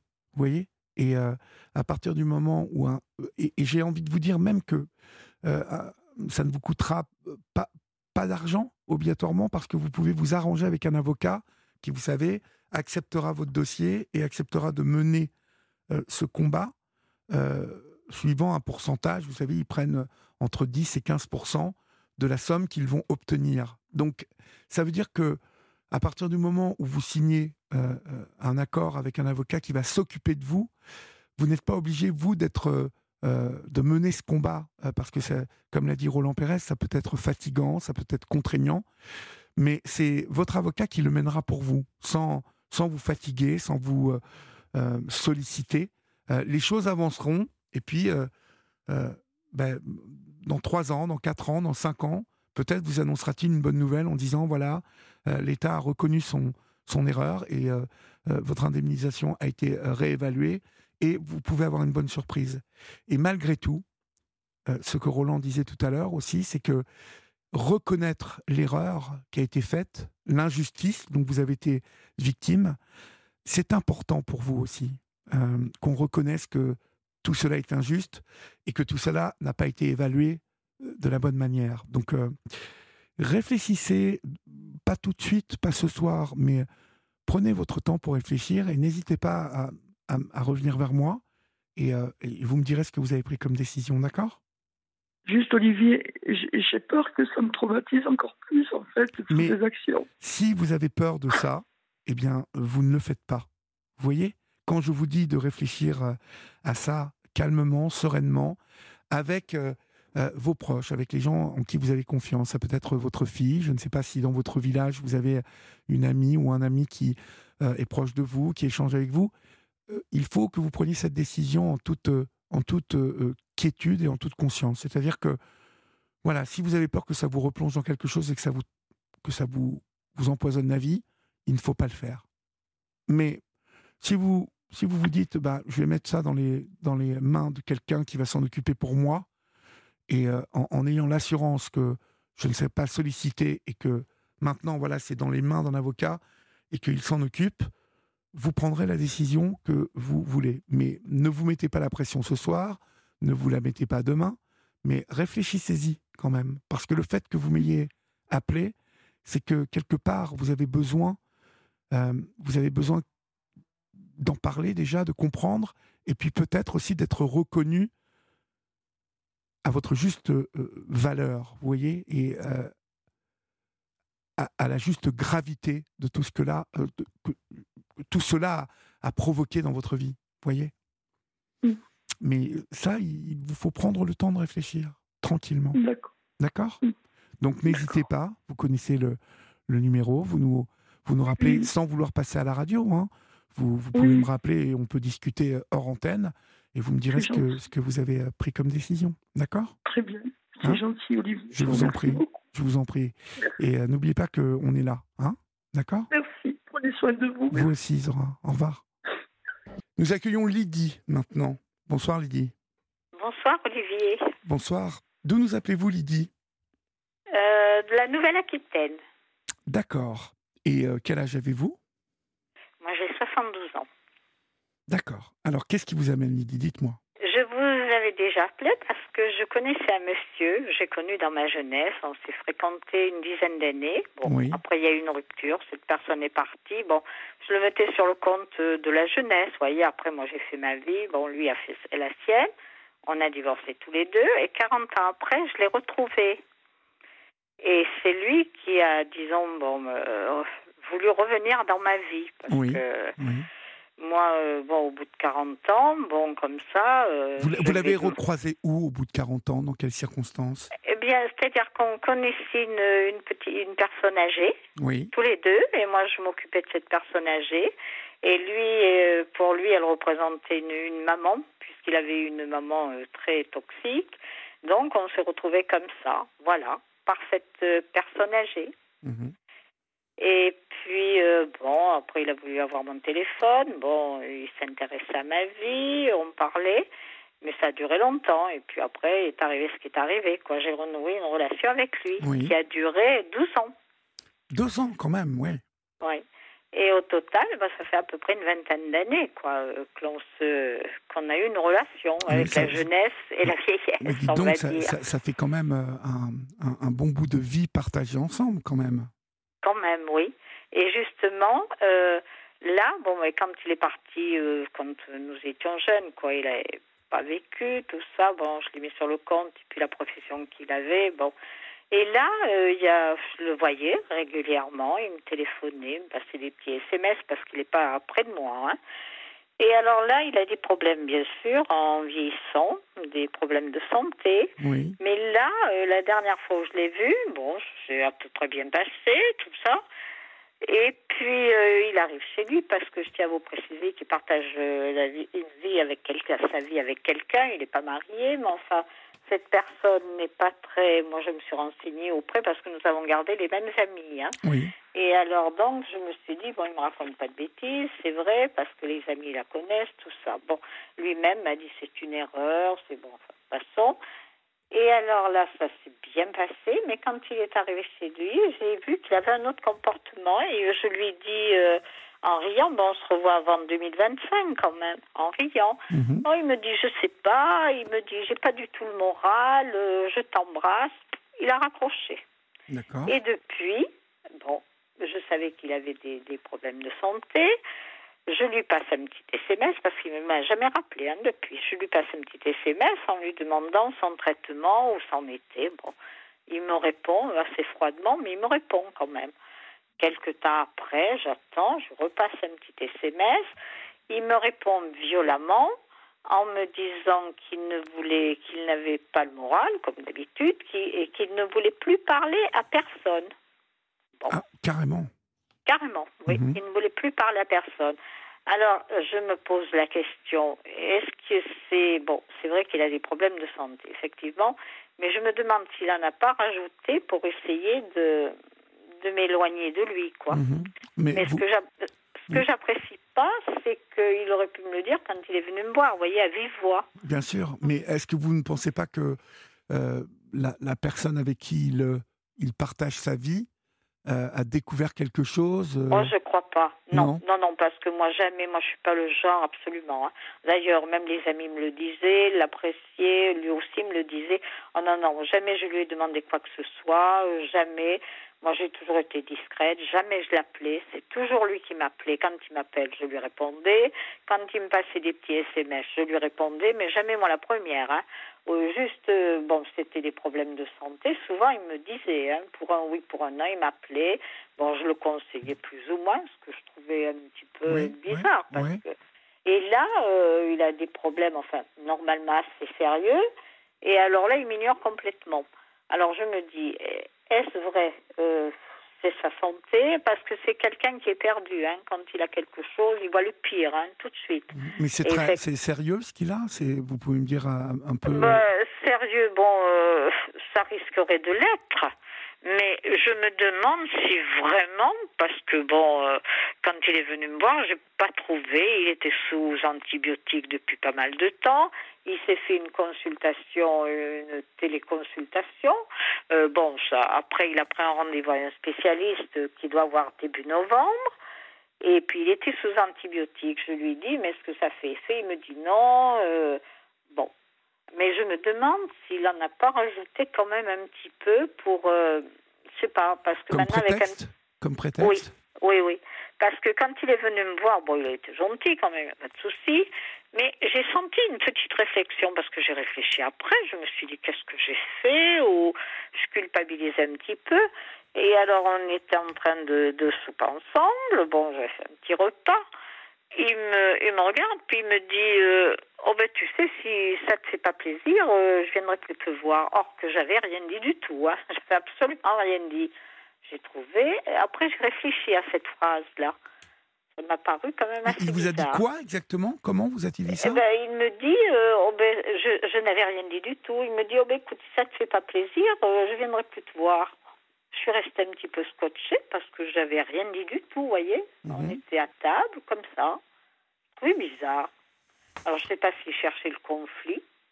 Ah, peut-être peut-être est-il perturbé par euh, ses ah problèmes de santé Oui, oui, je et qu'il voit tout en noir et peut-être. Ah oui, euh, c'est un homme qui voit tout en noir. Hein. Mais ah est-ce qu'il habite loin de chez vous?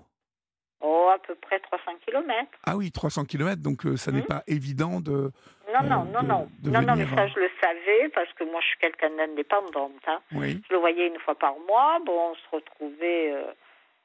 Bon, euh, comme ça, on allait voir nos amis, euh, c'est agréable. Hein. Moi, euh, je lui ai pas demandé plus. Bon, c'est vrai que quelquefois, je me suis dit peut-être, mais enfin, je sentais que la décision, bon, il a des biens, bien sûr, tout ça. Il y avait une maison, il y avait tout ça, mais enfin, je, je me dis ce qu'il est en train de me faire vivre, je l'ai vécu dans, la, dans ma jeunesse. Alors, vous voyez, tout me remonte à la surface. Oui, c'est très désagréable.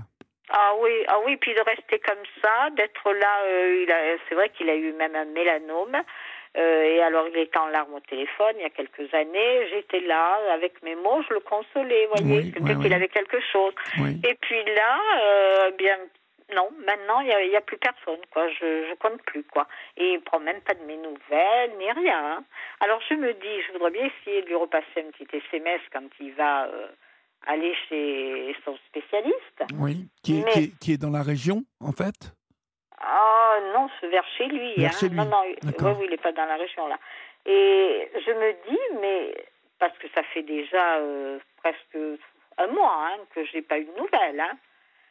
Pas, déjà depuis un mois, il ne s'est pas manifesté ni, ni rien. Hein. Ah, c'est très curieux euh, qu'il est. Euh, ah oui, il est curieux.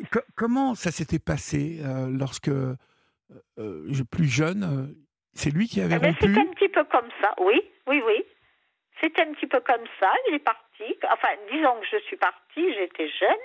Enfin, j'avais 20 ans à l'époque, 20 ans, 21 ans. J'ai même vécu avec lui.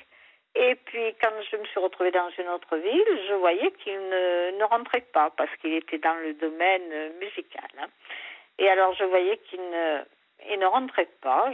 Et puis alors moi, ben, quand j'ai vu ça, ben, je me suis trouvé du, du travail dans la ville où j'étais avant. J'ai retrouvé du travail, je suis partie. Mhm. Et je l'ai plus revu. Vous avez fait votre vie. Vous avez fait oui, votre voilà. vie. Mhm. Oui, voilà. Je me suis retrouvée du travail déjà. Et je l'ai plus revu. C'est chez, euh, chez, la personne âgée là qu'on s'est retrouvé, mais il s'était jamais manifesté. Alors vous voyez là, il part comme ça. Enfin, là, il m'a dit au téléphone, euh, bon, euh, je ne sais pas, mais en fait, il m'a pas dit vraiment non, vraiment oui. Hein. Vous, avez des, des, amis en commun Oui. Et est-ce qu'il il, il, le voit toujours un petit peu? Eh bien, oui, il est souvent en communication, oui, par Internet, oui, absolument. D'accord, donc est-ce que vous arrivez à savoir ce qu'il leur raconte C'est-à-dire, là, je n'ai pas appelé, mais je pensais à les appeler, je les appellerai certainement. J'ai pas voulu appeler là parce qu'il y a une petite chose que je pense. Ces personnes-là ont, une maison au bord de, de la mer.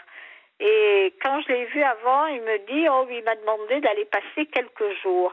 Alors je me demande si j'appelle, si si bon mais la ne sera pas là. Voilà. Mhm. J'y pense, je pense à ça.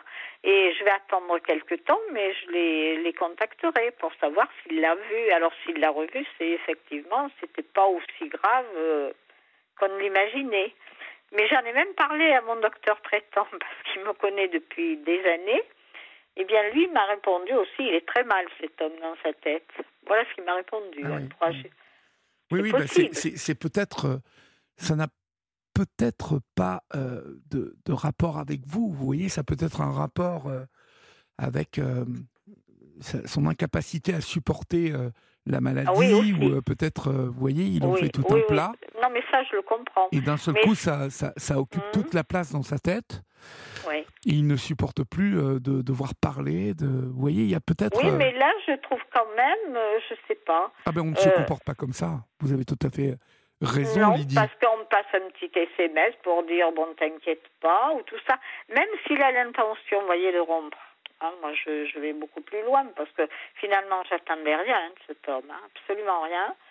Mais euh, je me dis, euh, il pourrait quand même au moins se soucier quand même, parce que moi j'ai toujours été très correcte avec lui.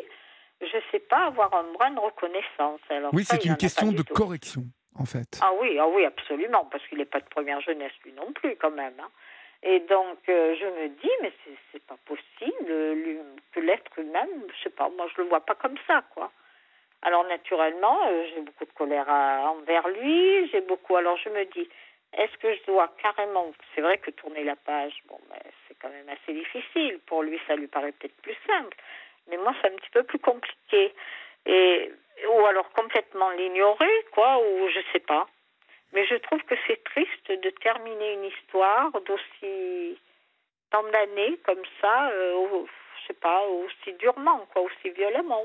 Vous savez, je vais vous dire, Lydie, mmh. euh, le, souci, c'est qu'on ne peut pas forcer euh, qui que ce soit à, se comporter euh, comme on aurait envie, nous, euh, qu'il se mm-hmm. comporte euh, quand on est bien élevé, quand on respecte l'autre. Mm-hmm. On n'agit pas comme ça. Ça, je vous l'accorde complètement. maintenant, vous, vous avez votre vie, mm-hmm. vous allez bien, vous, bon, vous vivez ce, vous vivez bien évidemment cette séparation, en tout cas ce, ce, qui se profile là, en tout cas son silence, vous le vivez mal. Et ça, c'est normal. Euh, je comprends que vous le viviez mal. Maintenant, réfléchissez bien euh, aux tenants et aux aboutissants de cette histoire. Est-ce que euh, vous avez vous avez envie d'avoir quelqu'un comme ça dans votre vie en ce moment? Est-ce que finalement, est-ce que ce n'est pas mieux que bah, il a des problèmes, il ne veut plus parler? Bon, et eh ben momentanément, laissez-le dans son coin, et puis vous verrez euh, s'il se remanifeste ou pas, et s'il se remanifeste, de quelle manière se remanifeste-t-il, au bout de combien de temps? Parce que je crois, Lydie, qu'il ne faut pas accepter tout et n'importe quoi. Vous voyez? Oui. Oui, oui, hein? je, oui, oui, je suis bien de votre avis. J'ai accepté, vous voyez, au départ, je lui ai dit d'ailleurs quand il est revenu me voir, bon, on a beaucoup parlé, hein, ça a duré euh, des mois, des mois, hein, avant qu'il y ait autre chose. Je lui ai dit, mais quelle vie tu vas m'offrir? Voyez, comme quoi, euh, la première intuition, euh, oui. Vous voyez, j'aurais préféré le garder. Euh, bon, il m'aura appelé en ami, oui. Ça sera à mhm. refaire, oui, absolument. Mais je regrette pas. Enfin, je regrette pas. Si je m'en vais un petit peu, parce que j'ai passé des moments merveilleux, hein, quand même, avec les amis, tout ça, c'était agréable. Mais avec un petit peu plus de recul, je me dis, il, se il se comporte avec moi comme pendant la jeunesse, vous voyez, aussi, voilà, comme ça, pareil, de la même manière. Oui, il, a, il n'a pas changé. Je te prends, je te jette, voilà, pareil. Et ça, ça ne se fait pas. Euh, oh non, je pense oh qu'il faut, du tout. Je pense qu'il faut tirer des enseignements de, de, de voilà, d'événements comme cela, euh, avec des personnes. Vous savez, quand une personne s'est comportée une fois comme ça, oui. Euh, ça veut dire que, bon, déjà, il y a un truc qui n'était pas élucidé. Euh, vous n'avez jamais eu de réponse à l'époque du pourquoi de votre séparation Ah, je lui en ai parlé, si, si, je lui en ai parlé quand il est revenu me voir. Il m'a répondu, oui, je ne me suis pas rendu compte, j'étais jeune. Oui, voilà, ça arrêté là. Oui, sauf qu'il fait la même chose là. Oui, pareil. Pareil. Hein, on est d'accord. Il, il reproduit exactement le même schéma. Que moi, ce que j'aurais aimé, c'est qu'il me parle quand même. Euh, mais c'est quelqu'un, vous voyez, qui, comment dire, qui botte toujours en touche. Hein, quand vous voulez entrer en discussion sur certains sujets, euh, vous voyez, il botte en touche, comme on dit. Voilà, il répond pas. Ou... Et là, c'est ce qu'il fait hein, mhm. actuellement.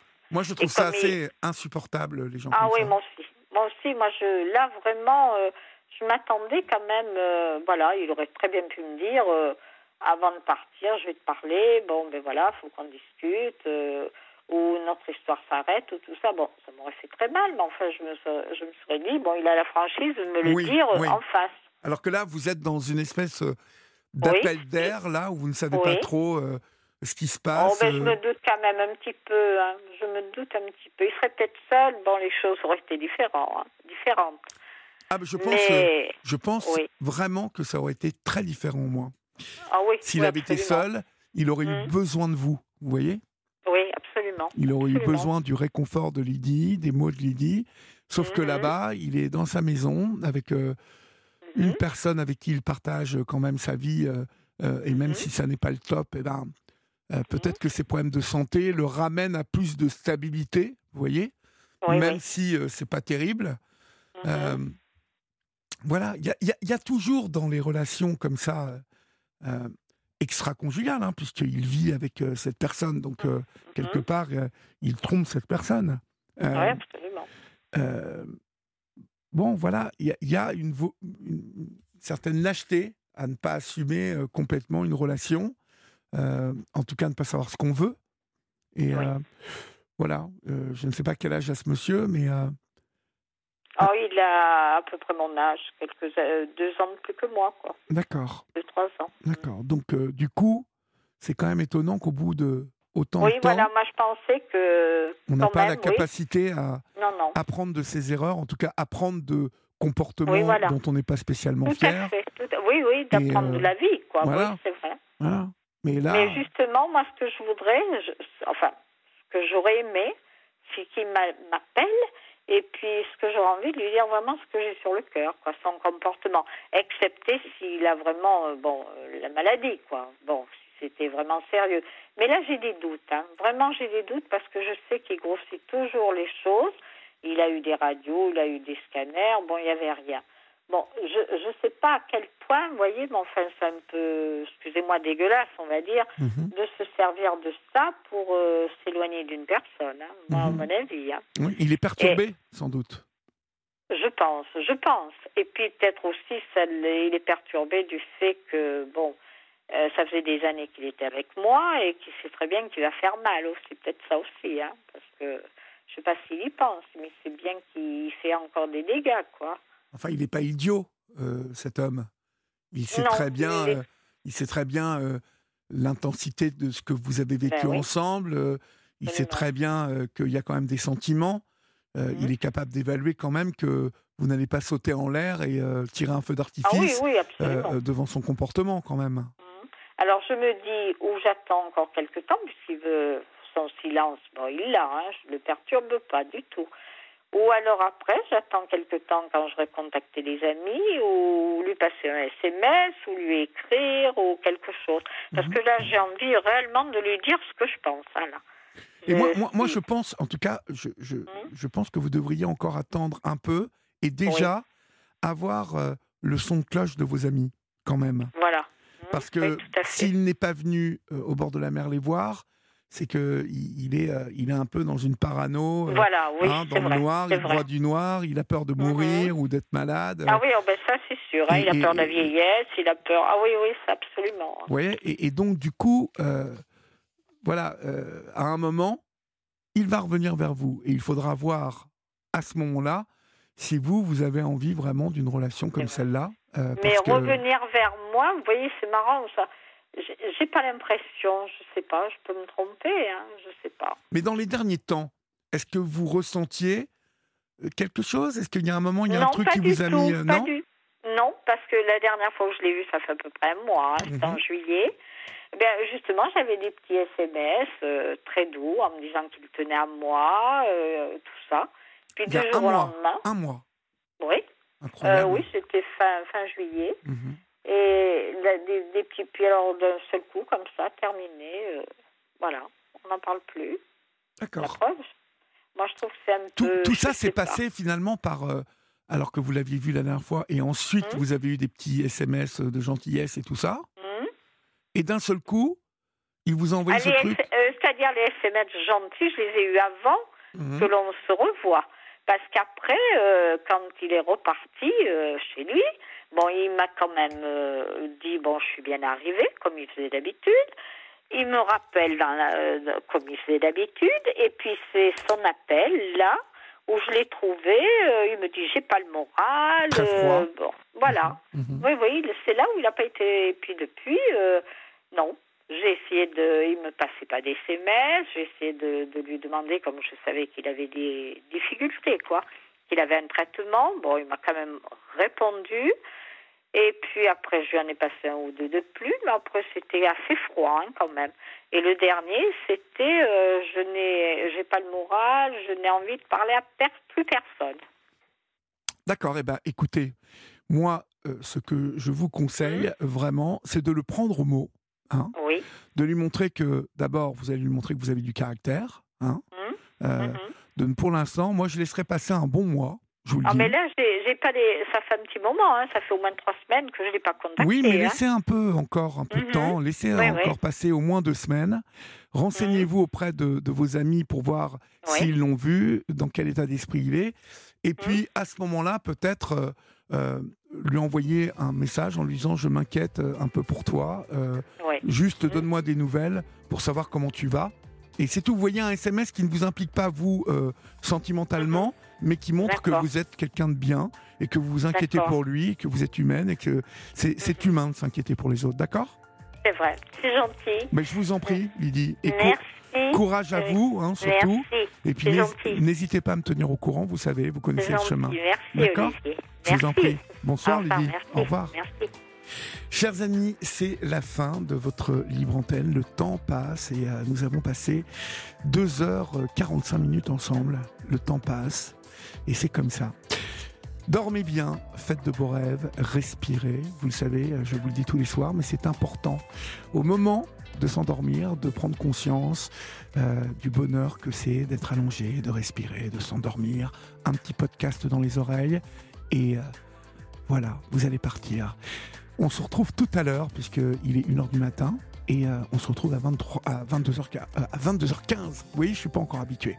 N'oubliez pas qu'ici on vous aime, vous êtes les plus importants pour nous sur Europe. Salut